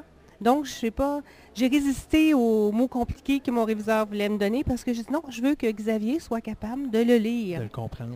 Alors maintenant, tout le monde, finalement, c- tout le monde l'apprécie, le livre, parce que justement, il est facile à lire. Mm. On passe à travers en quelques heures. euh. OK. Et comme vous dites tout le temps, c'est magique parce qu'une fois qu'on commence le premier, on n'est plus capable d'arrêter. Je vais mettre un avertissement dans la première page. Si vous Oui. l'ouvrez, c'est fini, vous êtes obligé de tout lire. C'est ça, effectivement. Euh, tantôt, c'est ça, j'avais posé la question, est-ce que vous pensez que c'est euh, que c'est une première? Oui. qu'un auteur québécois euh, qui, Il- tra- qui écrit dans le fantaisiste euh, puisse se ramasser avec une traduction en anglais puis que ses romans fonctionnent aussi bien que ça? Surtout, c'est, en fait, à part Yann Martel, qui, qui écrit dans les deux langues, on n'est pas beaucoup à pouvoir écrire dans les deux langues. Et je pense que le, il y a beaucoup de science-fiction qui se fait ici, beaucoup plus que du fantastique. Il y a du fantastique, mais on ne le connaît pas. Il n'y a pas de, de diffusion, on ne sait pas que ça existe. On passe dans les librairies, on dit Ah, regardons ça, Mm. c'est fait ici. Parce que les chevaliers essaient de faire, c'est justement, c'est de percer le marché pour dire, faire la place aux autres. Essayer d'ouvrir la voie, de dire Bon, regardez, là, ça existe le fantastique, c'est bon, et Mhm. vous allez aimer ça. Et les autres en ont écrit aussi. Un peu au même style que Patrick Sénécal quand il avait écrit Sur le seuil, qui, bon, aujourd'hui, maintenant, Patrick Sénécal qui était complètement ignoré avant que son film arrive. Aujourd'hui, bon, on ne parle que de Patrick Ben, Sénécal. le problème au Québec, c'est ça. C'est Ouais. quand on est un acteur ou quand on fait des films, on parle de nous, mais quand on écrit des livres, c'est moins important. Puis même, je dirais même moins loin que ça. Ben, plus loin que ça, j'irais plus dire, quand on fait de la télévision, on parle avec certitude de vous. Quand on mais, fait de la euh, radio. après ça, ben, la radio, ça va venir, bien sûr. Avec votre participation à Fantastica, c'est certain que là, tout le monde va vous courir après, j'en suis certain. Le téléphone ne va pas cesser de sonner dans les heures qui suivent. Euh, Anne, Tantôt, on parlait de- de- de- des Chevaliers d'Émeraude. Est-ce qu'il y a d'autres projets qui vont s'en venir? Bon, euh, là, on disait qu'il y a à peu près trois livres qui vont sortir par année. Mhm. Euh, donc, ça veut dire que si on calcule vite, ça veut dire que vous en avez encore pour à peu près un quatre, euh, trois ans? Et en reste- Trois ans, parce qu'il reste neuf, neuf tomes à sortir, à peu près. Oui, donc trois ans Donc, trois ans. pour les chevaliers. Euh, Est-ce qu'il y a d'autres choses qui vont s'écrire? Entre ces tomes-là, malgré que je doute fort que ça puisse être Euh, possible? Ben oui, c'est possible. C'est possible? J'ai remis un manuscrit à mon éditeur euh, il y a deux semaines. OK, C'est un très gros tome, c'est-à-dire, mais il va en avoir juste un. OK. Et ça s'appelle Qui est Terra Wilder? C'est un ordre de chevalerie, mais maintenant, aujourd'hui. Et c'est très compliqué parce qu'on ne sait jamais qui est Terra. OK. Mais est-ce que c'est encore quelque chose de fantaisiste, de fan- médiéval Je ne sais pas comment on peut appeler ça, parce que c'est du fantastique, oui, mais ça se passe maintenant. OK. Euh, Il y a des personnages un petit peu curieux, mais ça reste quand même les pieds dans la réalité. Contrairement aux chevaliers là, qui existent dans un autre monde, ça se passe maintenant, ça se passe en Colombie-Britannique, au Texas, en Californie, ça se promène un peu, mais c'est vraiment ici. Même s'il y a des choses étranges dedans. Je suis pas capable d'écrire quelque chose en... Moi, sans qu'il y ait une Ouais, ait une petite touche étrange. Ça vient de où, ça? Cette petite touche étrange-là, d'où est-ce qu'elle est, qu'elle est Probablement de, apparue? probablement de mon enfance, parce que j'aimais les contes fantastiques. Moi, le chaperon rouge, je m'en balançais. J'allais lire euh, plutôt euh, les milliers de nuits. non, j'ai toujours aimé les, les fées, les lutins. Et moi, je croyais qu'il y en avait. J'ai jamais douté une seconde qu'il y avait des filles. euh. Donc, c'est rentré dans ce que j'écrivais. Donc, de là est venue la Anne Robillard qu'on connaît aujourd'hui, qui écrit... Façonnée par tout ce qu'elle a lu. Exact. Oui. Puis ça a donné les Chevaliers d'Émeraude. Euh, Est-ce qu'il y a d'autres projets pour les Chevaliers d'Émeraude, autres que les romans? Est-ce qu'il y a un objectif qui vous plairait, euh, quelque chose, un avenir rapproché, là, que, quelque chose là, qui est un rêve pour vous là, avec les Chevaliers d'Émeraude? Parce que je suppose que là, c'est votre bébé, puis vous aimeriez qu'il y ait quelque chose qui... qui- Les films. les films. J'aimerais voir mes personnages sur un écran. Ah, ça, c'est... Est-ce qu'il y a déjà eu pleurer. des approches à ce Oui, niveau-là? C'est seulement des pourparlers en ce moment. OK. Avec, j'ai une agente qui s'occupe de tout ça parce que non seulement j'écris des livres, mais j'écris énormément de, de scripts pour la télévision, des séries télévisées qui ne sont pas encore vendues, mais dont elle s'occupe. Alors en même temps, elle a envoyé les deux premiers manuscrits, étant donné qu'ils n'existent pas en anglais, on a envoyé les manuscrits en anglais à Los Angeles.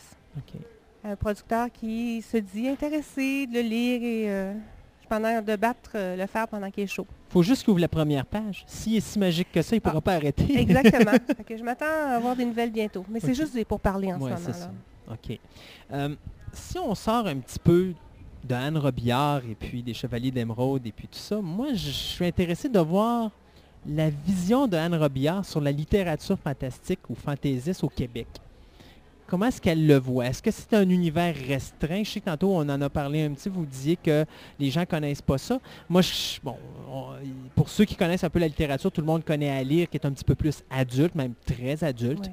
euh, qui font vraiment horreur, euh, un peu de fantastique, mais c'est vraiment plus axé sur l'horreur et le polar policier.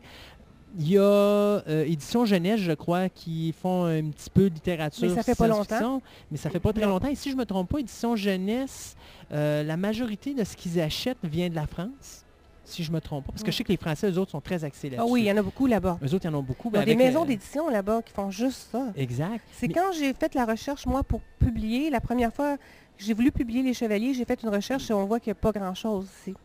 Et De Mortagne, en fait, même pas une maison qui publie ça. Je suis un des premiers romans publiés par De Mortagne, mais je pense que c'est à cause d'Harry Potter. Ils sont dit Harry Potter fonctionne, donc on va en sortir nous aussi. Notre Harry Potter. Alors, si j'ai quelque chose à dire aux gens qui écrivent du fantastique, c'est d'essayer partout maintenant. Pas juste chez à lire. là. Mm. Ils peuvent aller n'importe où puis ils vont dire j'ai une série, j'ai une bonne série de fantastique et je pense que les éditeurs sont prêts à, à faire un premier pas. OK. Beaucoup. Oui, parce que euh, c'est pas donné, mettons un exemple, quelqu'un ne fera pas du Harry Potter chez Alire. Il va faire du Harry Potter adulte chez Alire, mais il ne fera pas du Harry Potter non, fait que ça vaut la peine de frapper à toutes les portes Ah oui, d'expliquer son projet. Effectivement. Je pensais jamais, moi, j'irais chez De Mortagne parce que ce sont des gens qui font des guides pratiques. Euh, ils font des choses ésotériques, oui. Ils font euh, la méditation, ils font des, des CD là, pour des mantras et tout ça. Mais qu'ils qu'ils fassent mon livre, ça, ça m'a vraiment, vraiment surpris. OK. Puis même, j'ai été approchée par une autre maison qui s'appelle Varia, qui fait des livres économiques et sociologiques et qui voulait faire la série des chevaliers. Donc, il faut vraiment frapper à toutes les portes maintenant. Je pense que tout le Mais- monde est un peu intéressé d'en faire. Est-ce que je me trompe si je dis les gens au Québec, en général. Puis on parle pas monsieur, madame, tout le monde. On parle les journalistes, on parle la radio, on parle la télévision, on parle les médias en général. Euh, les maisons d'édition, en fait, tout ce qui touche vraiment euh, le marché littéraire, euh, télévisuel, cinématographique au Québec, à partir du moment qu'on parle science-fiction, horreur, fantastique, on perd de la crédibilité puis on nous regarde comme si on était des drôles de bébites. Oui, des- comme des adolescents qui jouent à Donjons et Dragons et qui, qui grandissent pas. Mais elle vient de où cette mentalité-là? Pourquoi Je pense qu'elle vient ça? de tous les ragots de- des États-Unis. On entend tellement des choses d'horreur. là. Je sais pas si les gens s'en souviennent. Donjons et Dragons, des gens se sont vraiment tués d'autres gens en jouant à ça. Comme et- ça, il y en a partout. puis, Mais euh, ça, c'est des, des gens hmm. d'urbaine. où On ne sait même pas si c'est vrai. C'est ça. Mais ça reste dans l'esprit des gens qui disent, ah, le fantastique, c'est des gens un petit peu capotés, des gens qui se prennent pour d'autres, qui veulent, qui sont, qui acceptent pas leur réalité et qui veulent vivre dans d'autres mondes. Ils font pas la différence entre ces gens-là et ceux qui écrivent du bon fantastique. Dans le fond, ce qu'on a de besoin, c'est de sortir de notre réalité. C'est de sortir du journal, puis voir un paquet de meurtres, puis aller vous faire d'autres choses, aller vivre dans un autre monde pendant quelques heures, ça fait du bien. Exact. Mais ils savent pas encore, Mm. ça commence juste, juste. Moi, j'ai toujours dit que le meilleur remède à toutes les affaires qu'on nous présente à la télévision, que ce soit les nouvelles, que ce soit le journal, les problèmes qu'on a dans nos travaux ou dans, à notre travail euh, hebdomadaire, euh, enfin journalier, euh, ça a toujours été la porte de sortie. On va au cinéma, on va voir un film pour s'évader. Oui. Et euh, à la télévision, on regarde quelque chose qui ne nous rappelle pas les problèmes qu'on a dans notre vie quotidienne. Moi, écouter un programme où est-ce que je vois quelque chose que je vis à tous les jours, ça ne m'intéresse pas parce que je le vis à tous les jours. Je n'ai pas besoin de le voir à la télévision ou au cinéma.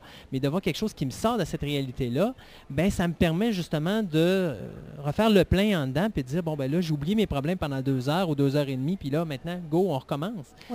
C'est- Puis on a besoin de héros aussi. Effectivement. C'est ce qu'on n'a plus. On a déjà eu des héros hommes politiques, mais il n'y en a plus tellement.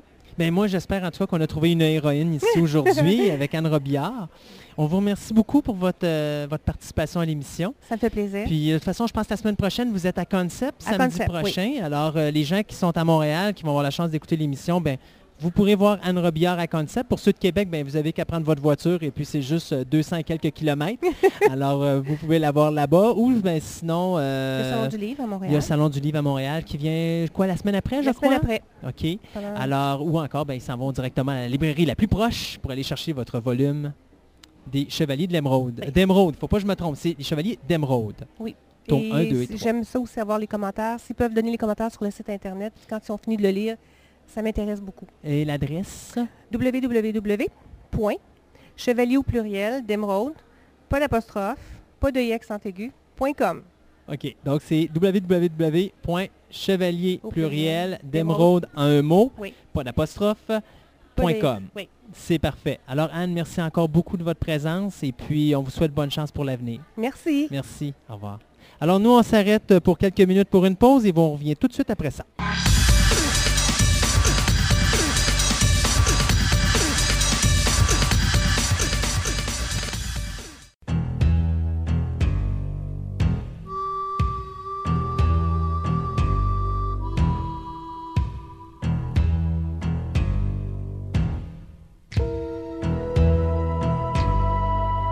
Direct de Place Laurier, face à la librairie Smith, nous sommes à Fantastica, l'émission radio, édition spéciale. On devrait appeler ça une édition du collectionneur, n'est-ce pas?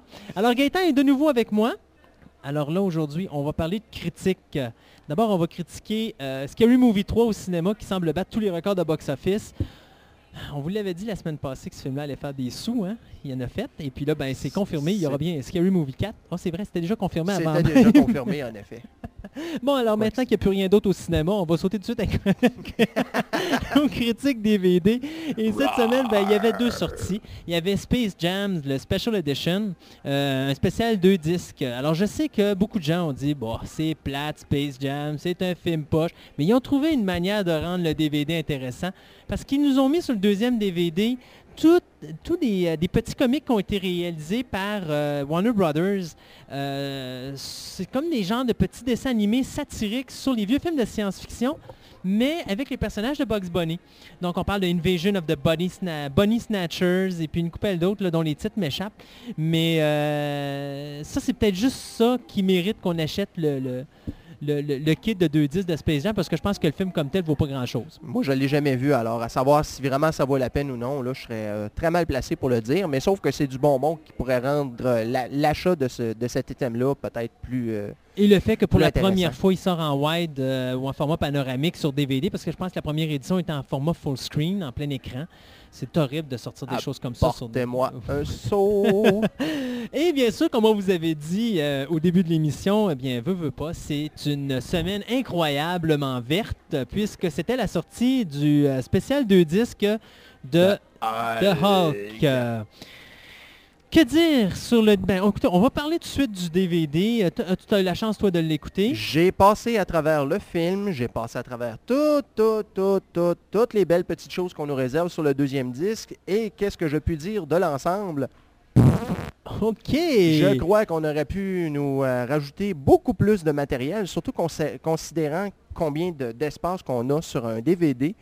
Euh, c'est sûr que là, ils nous ont foutu un démo de Hulk fait Ouais. pour le Xbox qui doit prendre considérablement d'espace. Et considérant que c'est le même maudit tableau que tout le monde a joué à peu près 25 000 fois, le ben, premier, quoi? ben, le premier tableau du jeu, euh, tout ce que tu as à faire, c'est fesser sur des soldats, ramasser le gros tank, puis une fois que tu as ramassé le tank, ben désolé, mais le tableau est fini. OK. Alors, euh, sortez votre oreiller et dormez devant le film maintenant. Mais euh, je regardais les, les, les, les, features qu'ils mettent. Bon, ils nous parlent de- de- de- de- d'une espèce de making-of de, de- de la séquence du- de la scène du fameux combat contre les chiens, qui est probablement une des pires séquences d'effets spéciaux que j'ai vues de ma vie parce que tu vois absolument rien dans cette séquence-là. La grosse différence, premièrement, avant, de- avant de se mettre à critiquer le DVD, il faut vraiment faire la différence entre le, le DVD et le film au cinéma. Au cinéma, l'image était absolument atroce. Le combat avec les chiens, justement, on ne voyait absolument rien. Surtout si on allait au cinéparc. Ah ben là, au cinéparc, oublie ça. là. Ça, Euh, c'était de la soupe sur écran. Euh, mais toujours est-il que le DVD au moins a cet avantage, c'est qu'au moins maintenant, les scènes euh, concernant le combat de Hulk contre les trois chiens euh, Gamma est euh, beaucoup plus facile à voir dans cette édition-là. Qui ont monté le, le- je pourrais dire l'éclairage un, un petit peu. Ils ont Ouais, travaillé l'image à ce niveau-là. Ben, je ne sais pas s'ils l'ont retravaillé ou c'est tout simplement parce que c'était mal fait pour, ou c'était tout simplement, euh, comment je pourrais dire, mal éclairé pour le cinéma. Mais au moins, cette fois-là, le combat est beaucoup plus clair. Autant que la finale, d'ailleurs, avec, euh, avec le gros méchant euh, du film, là, euh, au moins, cette fois-ci, on, on voit ce qui se passe, là, contrairement à ce, que, ce qui s'était passé au cinéma. Pourquoi ils nous ont-tu rajouté des scènes manquantes? Absolument aucune, ou en tout cas pas à ce que j'ai cru remarquer, sauf que, justement, au moins, on récupère la visibilité des scènes qu'on voyait mal au cinéma. Parce que moi, personnellement, soyons francs, si c'était pas de Ang Lee puis de sa mise en scène, ce film-là, c'est un gros navet. Euh, ben, l'histoire est assez ennuyeuse, je dois avouer, malgré qu'ils ont respecté certains éléments euh, du, de la bande dessinée, ce qui peut être intéressant, parce qu'au moins la création de Hulk, même si elle a été modifiée pour supposément la rendre plus crédible dans notre société d'aujourd'hui, euh, je veux dire, c'est euh, c'est au moins un accident. Ce, que, ce, que, ce que la série télévisée des années 70 avec Bill Bixby et Lou Ferrigno ne Ben, c'était un accident aussi, sauf que c'était un un accident forcé. Ben, c'était un accident forcé du fait que Banner s'exposait lui-même à des radiations gamma, mais ce qui faisait qu'il y avait un accident, c'est que le, le compte de particules gamma était erroné. Mm. C'est ça qui faisait qu'il faisait une, une surexposition aux radiations gamma. Au moins là-dedans, c'est dû à un accident et il se met, comment je pourrais dire, en- dans la route des, euh, des radiations gamma pour épargner son, son copain qui est dans la même salle que lui puis qui aurait probablement euh, pas survécu à, au- à l'irradiation. Mais ça, c'est peut-être la problématique que je vois des films de super-héros. Euh, on regarde Daredevil, on regarde, bon là, ils vont faire Ghost Rider, euh, ils ont fait euh, les X-Men, ils les modernisent. Mais j'aurais peut-être pas détesté voir un Hulk qui aurait été réalisé aujourd'hui, mais à l'époque euh, des années 50, euh, des années, ben, des années 60 ou 70, je sais pas dans quel, euh, le comic book, dans quelle période qu'il était, mais il me semble que c'était ça les Ben, années Hulk 60 a été créé en 70. 62. Oui, mais je veux dire, mais on parlait de la, ga- la, la bombe, la bombe gamma, donc est-ce que c'était vraiment dans les années 60 à ce moment-là que le personnage évoluait? Est-ce que c'était vraiment dans la période où il, il- le- la bande dessinée La- existait ou il La- était... les premières bandes dessinées Marvel ont été créées à l'époque où c'est qu'il y avait définitivement une crainte majeure aux États-Unis de tout ce qui était radiation, que ce soit euh, retombée nucléaire, euh, parce que veut, veut pas, on était, euh, si je me rappelle bien, la la des de cochons, c'était en Cuba. 62.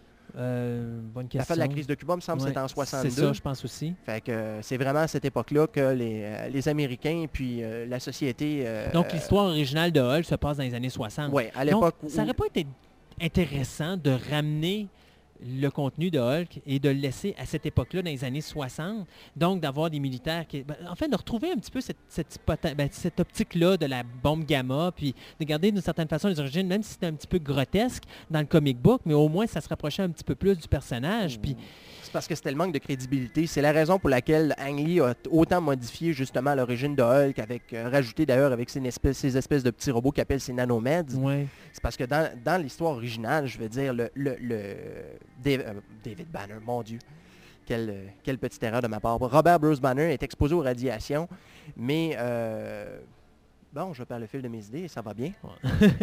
On parlait de, de Robert Banner, ben, David Banner, qui était euh, exposé à la bombe gamma. Ouais, c'est ça, mais c'est parce que l'histoire d'être euh, exposé à une bombe qui fait, sur laquelle il fait une expérimentation, je veux dire, c'était pas crédible à l'époque, puis même Stanley savait même pas dans quoi il s'embarquait. Pour lui, il trouvait que des, ray- des rayons gamma, ça sonnait bien. Qu'il dit, let's go, on va exposer notre, notre personnage aux radiations gamma, puis on va faire un super-héros avec. D'ailleurs, il y en a fait plusieurs comme ça. Ben, Parce que les Fantastic Four, c'est la même chose, c'est les, rayons cosmiques dans l'espace. Exact. Spider-Man, c'est une araignée radioactive. Hé, hé, encore Uh-huh. une fois des radiations. Daredevil devient aveugle avec, Avec des des, produits radioactifs, des produits radioactifs, encore une fois. Puis les X-Men, ben, les mutations sont occasionnées, ou du moins euh, selon euh, ce, que, ce qui était révélé à l'époque, c'était les radiations du soleil. Hum. Que euh, ça a toujours été quelque, chose qui, était en rapport aux radiations. Marvel ont beaucoup travaillé là-dessus. Puis pour essayer de, rajouter une certaine crédibilité, ben au moins euh, ils se sont permis euh, d'essayer de trouver des solutions médicales qui étaient peut-être appropriées justement au, sujet. Fait que ça nous a donné The Hulk de Ang Lee. Un film pas de scénario. Puis moi, ce qui me fait rire, c'est que je regardais les critiques, je regardais les journalistes parler dans les journaux, à la télévision, à la radio. Ça disait, mon Dieu, pour une fois qu'un film de super-héros a un scénario. En réalité, il n'y a pas de scénario dans ce film-là. C'est simplement qu'Ang Lee a été assez intelligent pour faire une mise en scène qui nous fait croire. Et c'est de là que je dis que ce gars-là est un génie. Il nous a fait croire qu'il y avait un scénario dans ce film-là. Mais comme tel, on dirait que l'histoire, on ne sait pas du tout où est-ce qu'elle s'en va. À un moment donné, dans le film, euh, on se pose carrément la question, où est-ce qu'ils vont aller avec ça? Et on arrive avec une conclusion totalement pathétique, où est-ce qu'on comprend absolument pas ce qui s'est passé. Puis on sait même pas ce qui est arrivé aux deux personnages, à part qu'on voit Bruce Banner un peu plus loin. Euh, puis d'ailleurs, vois-tu, je me suis tout mélangé. Je sais pas s'il l'appelle Bruce ou David dans ce film-là. Euh, mais enfin, euh, Banner revient, il est dans, les, dans, dans la forêt tropicale. Puis Ah, Bon, ok, on sait qu'il est pas mort, mais qu'est-ce qui s'est passé avec son père? On n'en a aucune espèce d'idée. Ça, on peut, on peut se perdre en spéculation parce que même euh, j'ai écouté les- une partie des commentaires de Ang Lee, puis la séquence finale justement après le combat entre les deux méchants, là, ben, entre le méchant et le super-héros, je Oui. voudrais dire, euh, est même pas expliqué. Fait que probablement que Même Juste lui, le le- scénariste aurait pu vous dire exactement qu'est-ce qu'il en était de, de l'histoire et pourquoi ça s'est s'est terminé de, la- de cette façon-là. La seule chose que moi j'ai pu extrapoler, c'est que tout simplement quand euh, voyons, David Banner commence justement à siphonner les pouvoirs de son fils, c'est qu'il perd le contrôle. Donc, étant donné qu'il était justement sous forme liquide, c'est comme si euh, il avait commencé à devenir beaucoup plus gros. C'est comme s'il y avait un effet multiplicatif ou un, e- un effet de- exponentiel. Et justement, il perd le contrôle. Puis à ce moment-là, le- l'espèce de missile gamma arrive. Donc, soit qu'il s'est évaporé ou il a disparu. Puis Banner, ben, étant donné qu'il venait de perdre sa puissance, les radiations gamma, ils ont redonné son énergie qu'il venait de perdre. Donc, Ouais, Hulk, mais ça, c'est aller sur une optique BD. Maintenant, dans la réalité, on peut s'entendre qu'une explosion nucléaire, comme il y a à la fin de ce film-là, si t'es un être humain normal, tu ne survis pas à ça. Non, c'est normal, mais comme Banner, ça- son métabolisme est déjà, est déjà modifié, ben à ce moment-là, lui réussit à récupérer une partie de la puissance qu'il avait perdue. En tout cas, moi, c'est ce que j'en ai tiré. Et ça. d'ailleurs, euh, je pense ça qu'il nous sera falloir... toujours expliqué peut-être dans Hulk numéro 2 Oui. si jamais on se... Moi, je pense qu'il va y en avoir un deuxième. Maintenant, il reste à espérer qu'ils vont le faire différemment. Moi, la séquence, ma, ma séquence favorite dans ce film-là, ça demeure la séquence quand il s'échappe euh, De la base. de la base Ouais, ouais, militaire. Et ça, sûr, vraiment, on retrouve le Hulk de la bande dessinée, du comic book. On le voit même avec... Puis, j'ai- j'ai- puis c'est là vraiment qu'Ang Ang Lee m'a... C'est petit bout vraiment où j'ai vraiment eu du plaisir dans ce film-là. On voit vraiment qu'Ang Lee est allé jusqu'à reproduire les mouvements comme dans le comic book. Euh, même ne serait-ce que les, les- les- les positions des jambes ou des pieds lorsqu'ils sautent dans les airs. Il y avait quelque chose qui faisait très comic book dans ces, dans ces séquences-là que j'adorais euh, justement dans, dans ce remake. Ben, dans, dans ce, pas dans ce remake, mais dans, dans ce film-là. Mais à part l'interprétation des comédiens, à part... Puis d'ailleurs... À euh, part...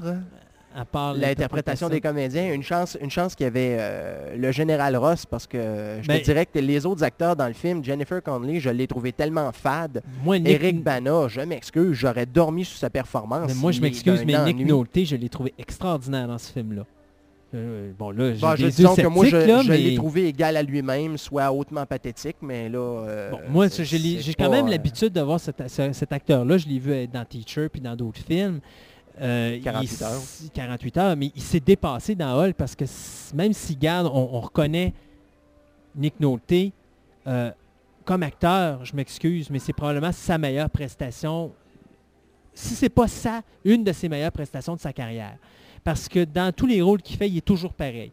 Le bonhomme, euh, euh, carré, qui est bosseux, puis qui dit au monde quoi faire, puis qui se laisse pas pousser, euh, qui se laisse pas euh, secouer, puis qui est... oh, Ben, gars, ça va un marcher dur à cuire, c'est souvent, souvent ce qu'il fait. Mais dans Hulk, c'est plus le gars qui, est- qui a des sérieux problèmes. Euh, D'ailleurs, il y a un moment donné, si je me rappelle là, dans le film, parce que moi, j'ai pas vu le DVD encore, mais je me rappelle la séquence au cinéma où est-ce qu'il pique une crise à, à son fils. Puis là, tu vois vraiment qu'il a disjoncté le bonhomme.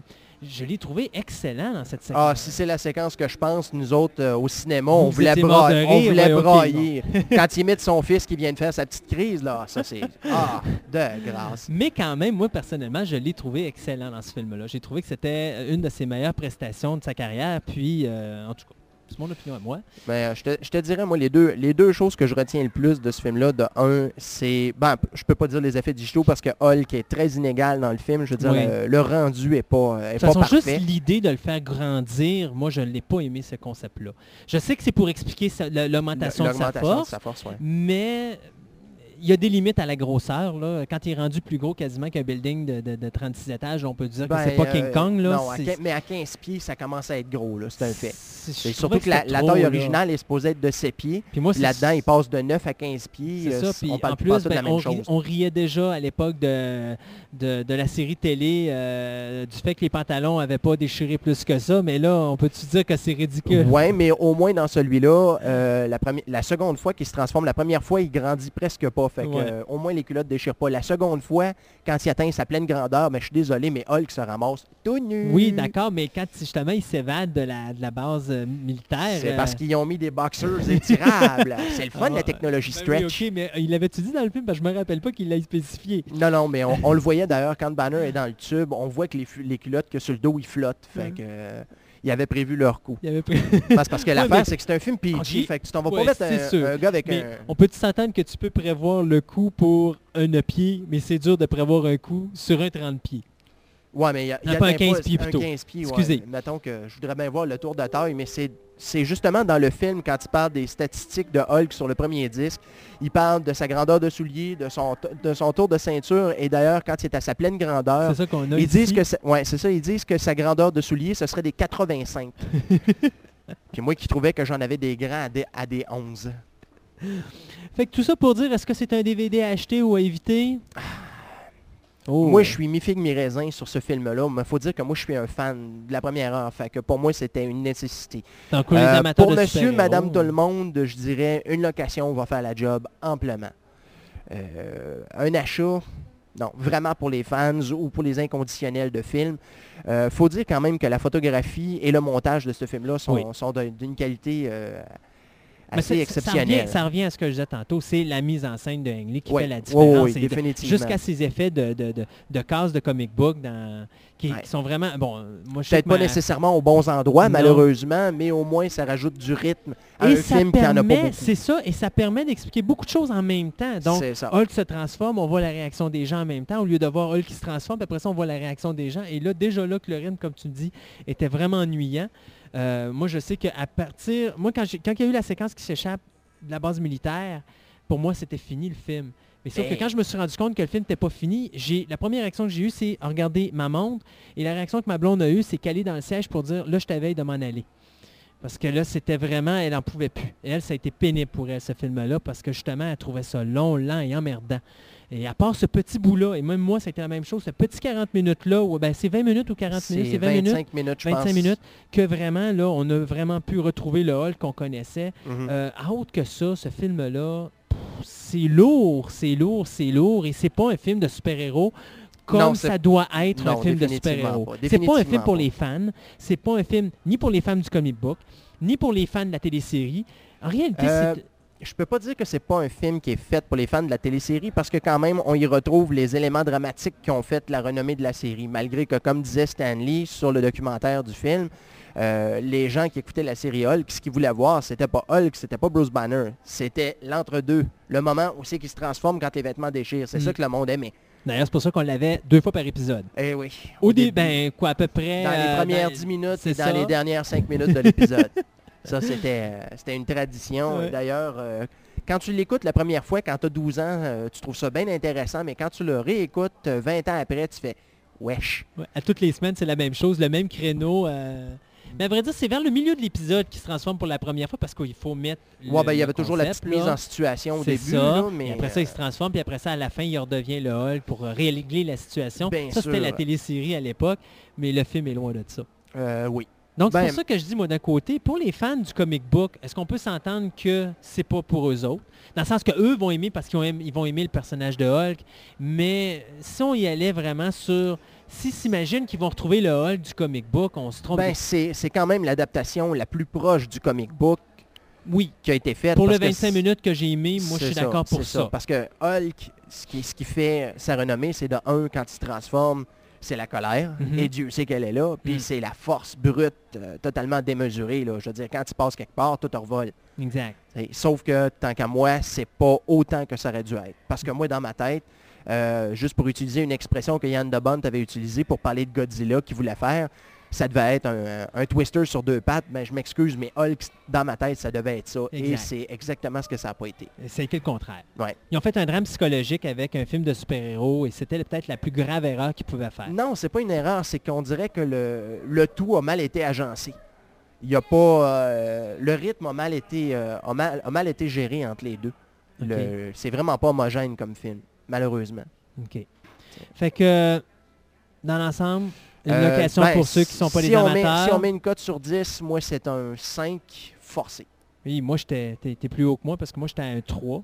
Oh. Oui, bon, ben moi, Hulk, écoutez, je, je le cacherai pas, euh, je l'ai pas aimé pour plusieurs raisons. Euh, un, d'abord, la première transformation de Hulk, je l'ai trouvé ridicule parce qu'elle vient de nulle part. Quand Banner perd les, les- les nerfs pour la première fois, ça sort mais vraiment de nulle part ouais, mais parce c'est parce qu'on la que voit c'est- pas c'est venir. plusieurs, plusieurs éléments ensemble. Oui, c'est ça. Mais Hey. sauf qu'il n'y a rien qui active sa transformation. Il n'y a rien qui vraiment active sa colère. Euh, Il y a des choses, mais je veux dire, c'est comme s'il a pété ses fuses. Mais tu te demandes, OK, c'est sûr qu'il y a des choses, mais il n'y a rien qui a été l'élément déclencheur du pétage de fuse. Ouais, ouais. Si, on me, per- si on me permet les anglicismes, c'est vraiment, là, il, est parti en vrille, mais pour quelle raison? Et c'est jamais expliqué.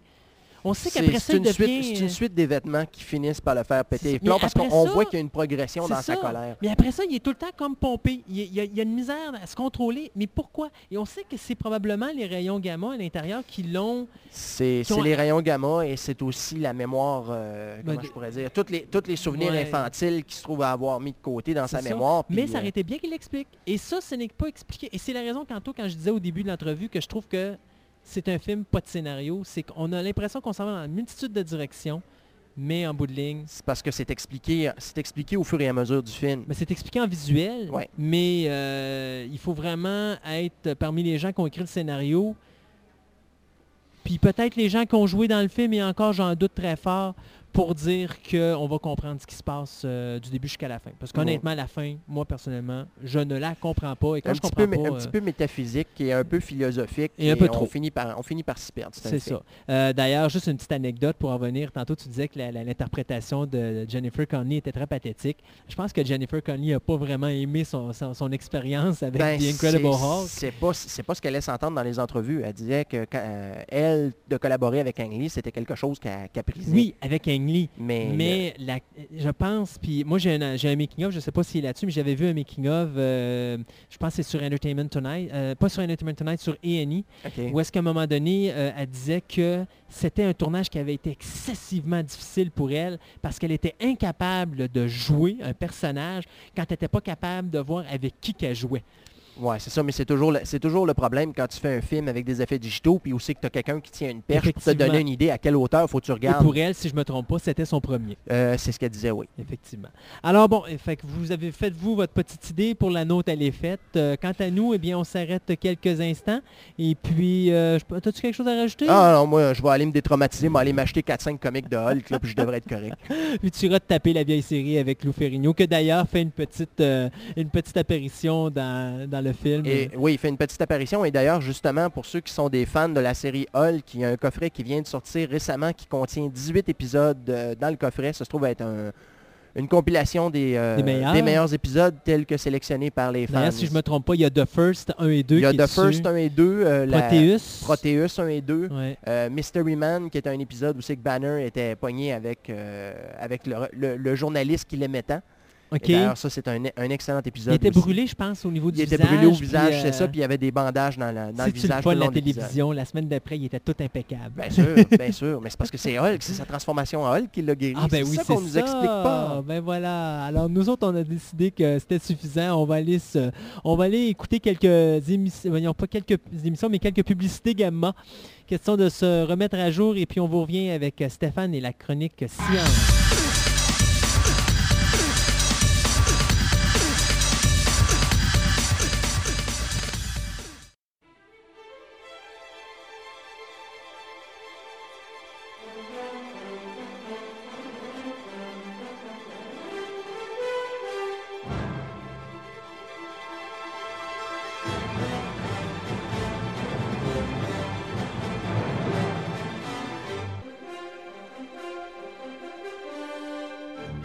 Pour finir cette émission, quoi de mieux que de parler à Stéphane Dumas et de faire un voyage en direction de Jupiter? Alors bonjour Stéphane, Bonjour Christophe, comment ça va? ça va très bien. Oui. Alors, quoi de neuf cette semaine dans la chronique science? Euh, J'ai décidé de parler de Jupiter. euh, le... Parce que dernièrement, la sonde Galilée euh, a fini son voyage et a été détruite dans l'atmosphère de Jupiter. Donc je dis quoi de mieux que de parler de Jupiter qui a inspiré aussi beaucoup d'histoires de science-fiction. Puis est-ce que tu vas en profiter pour nous expliquer un petit peu pourquoi ils ont fait écraser le- la sonde sur Jupiter? Euh, oui, c'est quelque part dans mes notes. OK. Alors on te laisse aller. Euh, bon, juste de, euh, de façon grossière, euh, bon, Jupiter, c'est la plus grosse des planètes. Elle a environ, au, au niveau de la masse, c'est euh, 317 fois la Terre. Au niveau de la grosseur, c'est 11 fois la Terre. La distance Terre, la distance de- du Soleil à Jupiter est 2000 fois la distance de la Terre au Soleil. Donc c'est vraiment là, c'est immense, immense. Est-ce que c'est la plus grosse planète du système solaire ou une des plus grosses? La plus grosse planète du système solaire. OK. Euh, J'essaie de trouver à quelle, euh, à quelle date on peut retracer la première observation de Jupiter et semble-t-il que c'est perdu dans les limbes. Les premiers à, à en parler, c'était les Grecs euh, à travers leur mythologie. Donc, euh, Mais à ce moment-là, est-ce qu'ils parlaient du dieu en rapport avec la planète ou ils ont nommé la planète en l'honneur du dieu grec? la planète en honneur du dieu grec ou quelque chose comme ça. Mais c'est perdu dans les limbes de- historiques. là. Il n'y a pas beaucoup de, de choses qui disent un tel a découvert Jupiter en telle année. Euh, sauf que les, il y a deux noms très reliés à Jupiter. C'est euh, Galilée, parce qu'il a découvert euh, les quatre lunes. C'est lui qui a découvert qu'il y avait des lunes autour de Jupiter. Donc ça, je vais revenir plus, euh, plus tard. Et un certain euh, Jean-Dominique Cassini, qui fut le premier à observer la tache rouge en 1665. Ça, on parle de la tache rouge La dans le fameuse ciel? tache rouge qu'on voit, là, ça ressemble à un œil. ça, tourne sur... Mais ça, il l'a pas. Il a- Est-ce qu'il l'a vu dans un télescope? Oui, ou oui, il- l'a vu en 1665, c'est après Galilée. Ok. Donc, euh, donner un exemple, la tache rouge est autour de 40 000 km par 13 000 km. C'est encore euh, très grand. Et euh, elle change de forme, c'est une espèce de vortex, là, comme une, euh, un cyclone. Quand tu dis qu'elle change de forme, est-ce que tu parles la couleur change ou c'est la forme, La mettons, forme. Elle, est, elle est ovale, mais à un moment donné, elle devient plus ouais, c'est ça, c'est- comme plus écrasée. Ceux, ceux qui, ou- ceux qui ont déjà vu des photos d'ouragans dans le coin de la Floride, ça ressemble un peu à ça. là, C'est quelque chose, une, Ah, un genre de spirale. C'est ça. Euh, contrairement à ce qu'on on pensait au début, que, avant d'envoyer des sondes, que Jupiter était juste, il y avait juste des, des- des, euh, euh, des lunes, que Saturne était la seule planète avec des anneaux. Mais c'est faux. Jupiter a des anneaux. Ils ne sont pas très visibles de la Terre, mais il y a des anneaux. Euh, aussi, je dois faire un, un parallèle. C'est souvent, euh, Jupiter est, euh, est associé à... ben, c'est le dieu euh, des... des, c'est le, le- le dieu suprême dans la mythologie romaine. L'équivalent chez les Grecs, c'est Zeus. Mhm. On, on associe souvent Zeus et Hercule. Il n'y a pas de problème parce Qui sont que... pas du tout les mêmes Non, personnages. ben, euh, oui, c'est ben, non, c'est que Hercule, on dit souvent que son père c'est Zeus. Euh, euh, le problème c'est que le père de Hercule c'est Jupiter. Le fils de Zeus c'est Héraclès. Donc ça arrive souvent, surtout chez nos amis, euh, nos Américains, qui mélangent souvent leur mythologie. Donc, euh, Hercule, est-ce qu'il est le, le personnage représenté par Héraclès? Oui, ou oui. OK, donc C'est le même personnage, c'est juste que le nom est pas le même, mais ils se sont trompés de mythologie. Ouais, ben c'est ça, souvent, ah, le, le, Sauf que c'est pas la même qu'Hercule affaire. au box-office ou encore à la télévision, ou, euh, enfin, Ben, c'est toujours si plus aurait- facile de le dire que de dire Héraclès. Ouais, sauf que pourquoi il n'utilise pas le nom Jupiter pour son père, en tout cas, bref. Parce que Zeus, ça se dit plus que Jupiter. Ouais, en anglais, là. Ouais. Euh, la première, ok. Euh, Une personne qui est très associée à Jupiter, c'est Galilée, à cause de la, la- comme j'ai dit tout à, tout à l'heure, la découverte des lunes de Jupiter. OK.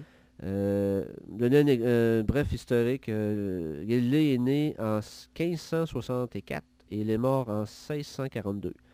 Euh, pourquoi que Jupiter, pourquoi il a découvert les lunes? C'est que il a décidé à un moment donné de faire euh, à partir d'un jouet qui était importé de Venise, qui, était constitué de, de deux morceaux de verre dans un tube. Il, a découvert qu'en les plaçant d'une certaine façon, à une bonne distance, il pouvait grossir des objets. Il a inventé le télescope. Il s'en servait au début pour euh, voir les navires qui arrivaient au port. Comme ça, les marchands pouvaient aller au marché, dire Ah, il y a un navire qui arrive rempli de grains, ça va au marché, il dit Je vends mon grain, j'achète le grain. Ça faisait un, un atout commercial. En quelque sorte, tu es en train de me dire que c'est lui qui a créé les jumelles, indirectement. Ouais, directement. C'est la le base. premier, le- ouais, la base. Le- plus tard, euh, Galilée, euh, au lieu de toujours regarder à l'horizon et, et d'essayer de voir toujours de plus en plus loin, il- un jour, il a regardé le ciel. Euh, mais à l'époque, il faudrait que l'Église catholique disait, regardez pas le ciel, ça- le ciel est immuable. Il n'y a, il y a rien, ça change pas, c'est sans intérêt. Il a regardé le ciel, il a regardé Jupiter, parce que Jupiter était connu à l'époque. Euh, oh miracle, il a découvert quatre trucs qui tournaient, quatre petits points tournaient autour de Jupiter Il était capable de voir ça à cette époque-là. à cette époque. Euh, il en a conclu que c'était des lunes. Et il a dit, oh, les lunes tournent autour de Jupiter et non de la Terre. Hmm, ça, ça lui a causé des troubles. Euh, c'est euh, probablement dans une autre émission, je parlerai, en- je passerai ma chronique au complet sur Galilée, pourquoi il y a eu des problèmes avec l'Église catholique et autres. Mais ça, ça y a euh, presque valu la mort. Les- Ah oui, une condamnation à mort. Oh, parce qu'il a, fait d'autres choses, mais c'est tout en rapport avec, Avec la ça. découverte qu'il a fait. Euh, D'ailleurs, il a terminé sa vie, euh, il a échappé à la mort parce qu'il a terminé sa vie en prison, en résidence. Euh, ça, ça, mais ça a été un bon, ça un bon côté parce qu'il a pu conclure tous les travaux qu'il a fait quand il était jeune. Donc, toutes les choses, on le connaît aussi sur les découvertes pour le pendule. Le mouvement du pendule, le mouvement des, objets en relation avec d'autres objets, etc. Il, a beaucoup, il a apporté beaucoup à la physique. Et c'est vers la fin de sa vie qu'il a tout fait c'est les, les découvertes qu'on connaît, connaît aujourd'hui. Ben, Euh, il les a faites ou il les a terminées? Il les a terminés, il a découvert ça quand il était jeune parce qu'il a fait beaucoup, beaucoup de choses. Euh, un petit... On parlait des lunes, des lunes, des lunes de Jupiter, tant qu'à. On parle des lunes de Jupiter. Oui, les lunes de Jupiter. Il y en a combien? Euh, je vais arriver avec le chiffre tout à l'heure. Il y en a beaucoup. Je vais, vous donner le chiffre euh, tout à l'heure. Les lunes, de Jupiter, ce qu'on appelle aussi les lunes galiléennes, euh, les quatre principales, ont été découvertes en 1610. Io, qui est la plus petite, on pourrait dire, elle est rouge. Euh, elle a un diamètre de 3643 km. C'est un- une surface de soufre. Euh, C'est-à-dire que c'est uniquement c'est des volcans en éruption et euh, la surface est composée de, de soufre entre autres et de, de- de produits très très euh, toxiques. Euh, on est, est connu aussi pour deux films. Je sais pas si tu les connais. Ben, Il y en a un que je connais avec Outland, ça c'est sûr. Outland avec Sean Connery. Et, et le, le problème, c'est que lorsque le film a été tourné, il ne savait pas trop qu'est-ce qu'il y avait? Il pensait que c'était une lune ordinaire. Mais quand on a découvert par la suite que c'était plein de volcans en éruption, ben, le film n'avait plus de sens. En tout cas, c'est pas grave. C'était un très c'est bon film. Il était dans un volcan qui, qui- qui était éteint depuis... Bon, euh, c'est ça, c'est ça. Et 2010, Ah, 2010, parce c'est que la. Discovery tourne autour de Yo et est rempli. euh. Une autre lune euh, intéressante, c'est Europe. Est-ce que je peux revenir sur You juste un petit instant, te poser une petite question piège? Euh, un volcan qui est en éruption, euh, c'est parce que, bon, c'est sûr qu'on est habitué avec nous ici sur la Terre parce qu'on a une atmosphère et tout ça. Est-ce que ça a un rapport euh, avec l'atmosphère pour le fait qu'il y, a un évo- qu'il y a un volcan? Parce qu'il y a quand même une certaine histoire de pression à travers ça? Pas du tout. Pas Ben, du oui, tout? il y a une question de pression, mais pas parce qu'on a une atmosphère qu'on a des volcans. C'est euh, Io est très proche de Jupiter. Et le fait que les, euh, c'est les, les- ce qu'on appelle les marées gravitationnelles qui euh, le- la Lune, et ça, ça induit des, euh, des, des, euh, des réactions tectoniques. Et euh, le, bon, la, la Lune, autrement dit, Jupiter chauffe Io. Donc là, les, à un moment donné, là, la, la- la- la vapeur, la chaleur et tout ça, ça, sort. OK. Euh, Ce genre de combustion interne. Une réaction. ouais, c'est bon.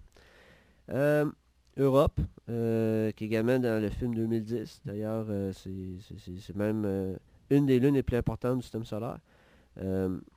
Est un peu plus petite que Io, elle a 3122 km. La surface est de glace. Et on croit, avec de, une très grande certitude, qu'il y aurait de l'eau sous la glace. C'est un peu long à expliquer pourquoi, mais on a des évidences qu'il y aurait de l'eau liquide sous la glace. Et si c'est le cas, il y a de bonnes chances qu'il y ait de la vie. Mais de toute Euh, façon, honnêtement, il peut pas avoir de glace sans eau. Est-ce qu'il peut avoir de la glace sans eau? Euh, non, non, oui, il peut avoir de la- mais c'est qu'on on pensait que c'était uniquement de la que la, la- la Lune était totalement de glace, OK. mais elle a de elle a de l'eau. Euh, Il y en a qui vont dire oui, mais c'est impossible d'avoir des formes de vie dans un tel environnement. Euh, le problème, c'est qu'on a, ou, ou par, ou par euh, chance, on a trouvé une situation similaire sur la Terre. En Antarctique, on a découvert un lac de un lac d'eau à 4000 mètres de profondeur sous la calotte polaire. Et l'eau est liquide. On- le, le lac s'appelle le lac Vostok. Et il y a des projets pour. euh, il y a un projet de, de recherche pour aller explorer le lac. Je, je pourrais en parler dans une autre émission. là. Oui. Mais ça, ça va être probablement un, euh, un entraîne- euh, une- ils vont se servir du lac Vostok pour euh, euh, perfectionner leur technique d'exploration pour envoyer sur Europe après. Sûrement, sur Jupiter. Euh, les deux autres lunes galiléennes, bon, Galil- Ganymède et Callisto, ce sont des lunes de roche. Il n'y a pas beaucoup de choses intéressantes à leur sujet. c'est, des gros cailloux. Jupiter, a été, ex- vu que c'est la plus grosse des planètes, c'est la plus... euh, on a beaucoup de curiosité. On se, qu'est-ce qu'il y a C'est quoi Jupiter? Donc on a envoyé des sondes. Et on a envoyé beaucoup de sondes. Euh, dans la série Pioneer, on a la Pioneer 10 et 11, euh, en 72 et 73, ont été, furent les premières sondes à, approcher Jupiter. Donc là, on a pu avoir des photos de c'est quoi. On, savait qu'il y avait du gaz, mais on a eu plus d'informations sur les lunes, la structure euh, de Jupiter et, autres. Euh, par la suite, en 77, et on a envoyé deux sondes, Voyageur 1 et Voyageur 2. Donc ceux-là sont beaucoup plus connus. Euh, eux, ils ont pris plus de photos, plus de renseignements sur le champ magnétique des- planètes et tout ça. La dernière sonde qui a été visiter Galilée, Jupiter pardon, a été spécialement pour Jupiter et c'est Galilée. Euh, Galilée, à l'origine, bon, ça, il y, a- y y une grosse histoire autour de la sonde Galilée. Elle, elle, euh, devait être lancée à bord de la navette Challenger. Mais on, connaît- on sait tous ce qui s'est passé. OK, la on navette Challenger. qui a, qui a sauté. Oui, donc là, ça leur a retardé beaucoup le projet. Euh, Ça elle devait pas être envoyée sur ce, sur ce voyage-là. Sur ce voyage-là, Oui, OK, il y a donc eu un elle a. OK. Donc, une chance pour elle, parce que sinon, elle aurait Euh, avec le reste de l'équipage. Oui, sauf que le- la sonde, ok, les sondes interplanétaires sont conçues pour vivre ou opérer dans l'espace. Et à chaque, à chaque minute ou heure qui passe sur Terre, ça cause des problèmes. Ça a causé un énorme problème pour la sonde Galilée, car son euh, antenne euh, principale a été euh, endommagée dû à, la, à son séjour prolongé sur Terre.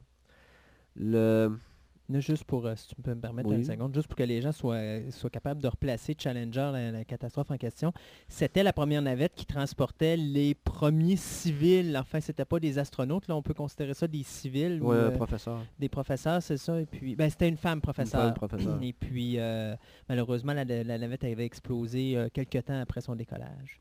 Oui. Euh, je me fait penser à une joke, mais je, je te dirai en dehors des ondes. OK. Euh, le 21 septembre euh, 2003, donc euh, c'est arrivé tout dernièrement, d'où le, la, la- la raison de cette chronique. Euh, la sonde Galilée a été désintégrée dans l'atmosphère de Jupiter afin de protéger Europe. Euh, c'est que la sonde était plus opérationnelle, où on n'avait plus d'argent, euh, on- elle avait plus d'utilité. Au lieu de la laisser à dérive et de courir la chance qu'elle aille s'écraser sur Europe et contaminer Europe, ils ont décidé de la sacrifier, de la- l'envoyer dans l'atmosphère de Jupiter. Euh, non, mais la sonde, elle, a- elle a passé, elle était- on, a, on a lancé la sonde elle est en 89 et elle est arrivée à Jupiter en 95. OK. Et depuis 95, elle fonctionne. C'est vraiment une merveille technologique. On- elle, a, elle a été Ça fait combien de temps? 95 Ben, ça fait huit ans. 9 ans? 8 ans. Pendant 8 ans consécutifs, la sonde a fonctionné, a photographié, euh, a rapporté euh, beaucoup de data avec les appareils euh, scientifiques. C'est vraiment euh, une très belle réussite. Même, ils ont décidé, elle aurait pu fonctionner encore, sauf que là, Mais assez, si- s'il avait envoyé et s'écraser sur Jupiter, comment est-ce que ça aurait pu nuire à Euro- Aurora? Europe, Europe, pardon. Euh, ce que l'Europe, s'il y a de la vie sur Europe, euh, on va envoyer, euh, il faut, Parce qu'en réalité, ils ont peur parce qu'il y, a des- il y a- il y aurait peut-être des... des- Si des- on envoie une sonde sur Europe pour euh, aller voir s'il y a de la vie, Mhm. si la sonde finit à travers les expériences scientifiques, dire Oh, oui, on a trouvé de la vie, il y a quelqu'un qui peut arriver et dire Oui, mais gars, là, Galilée s'est écrasé. Galilée était contaminé de- avec des microbes et autres. Ça- les microbes que vous avez trouvés sur Europe, ça vient de Galilée. Donc là, les scientifiques ils ont dit non, non, on, on l'a fait une fois, ce coup-là avec Mars, là, on ne le refera pas deux fois. Ils- ils- la, pro- la- la prochaine sonde qui va atterrir sur Europe, elle va être stérile. Il n'y aura aucune chance que quelqu'un vienne dire que c'est a été contaminé par les, euh, la Terre. C'est pour ça qu'on l'a détruit sur Jupiter. Euh, Mais je veux dire, comment est-ce que ça aurait pu arriver si on l'a fait écraser, mettons, sur Jupiter? Ouais, De toute Ouais. façon, ils l'ont fait écraser, ils l'ont fait écraser sur Jupiter. Oubliez ce que j'ai posé comme question. C'est beau. Hein, tu parlais de quoi déjà? Euh, donc là, ça, c'est les, euh, les sondes qui ont été euh, soit directement sur Jupiter ou qui ont exploré Jupiter. On ne prévoit pas d'en envoyer d'autres à part la mission pour Europe. La prochaine sonde d'intérêt, euh, équivalent à Galilée, s'appelle Cassini et elle va arriver à Saturne euh, vers la fin de l'année prochaine. Euh, Jupiter, euh, aussi inspiré, comme je l'ai dit tantôt, plusieurs films. Les deux plus célèbres, c'est 2001 et 2010.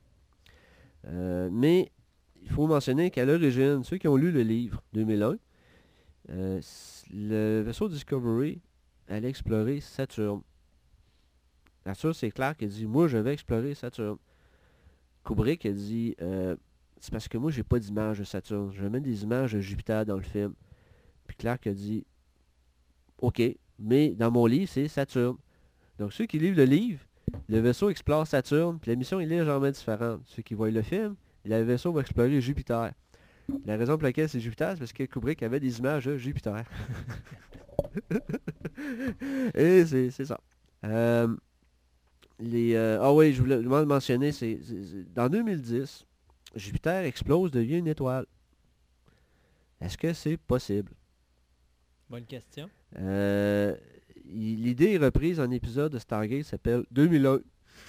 Petit hommage? Euh, ouais, probablement, c'est c'est un petit hommage. Euh, Est-ce que c'est possible que Jupiter devienne une étoile? On l'appelle, ok. Faut pas, faut pas oublier que Jupiter est souvent appelé une étoile manquée. C'est, euh, sans rentrer trop dans les détails, euh, Jupiter aurait pu être une- un soleil, une étoile, mais elle n'a pas assez de masse. OK. Elle a les, les gaz, on pourrait dire, suffisants. Il y a assez d'hydrogène euh, dans, dans- dans son atmosphère pour partir une, une réaction, mais il n'y a pas assez de masse. Donc, dans 2010, lorsqu'on voit les monolithes se multiplier et augmenter de nombre à l'intérieur de Jupiter, c'est uniquement pour augmenter la masse de Jupiter, pour partir la réaction thermonucléaire.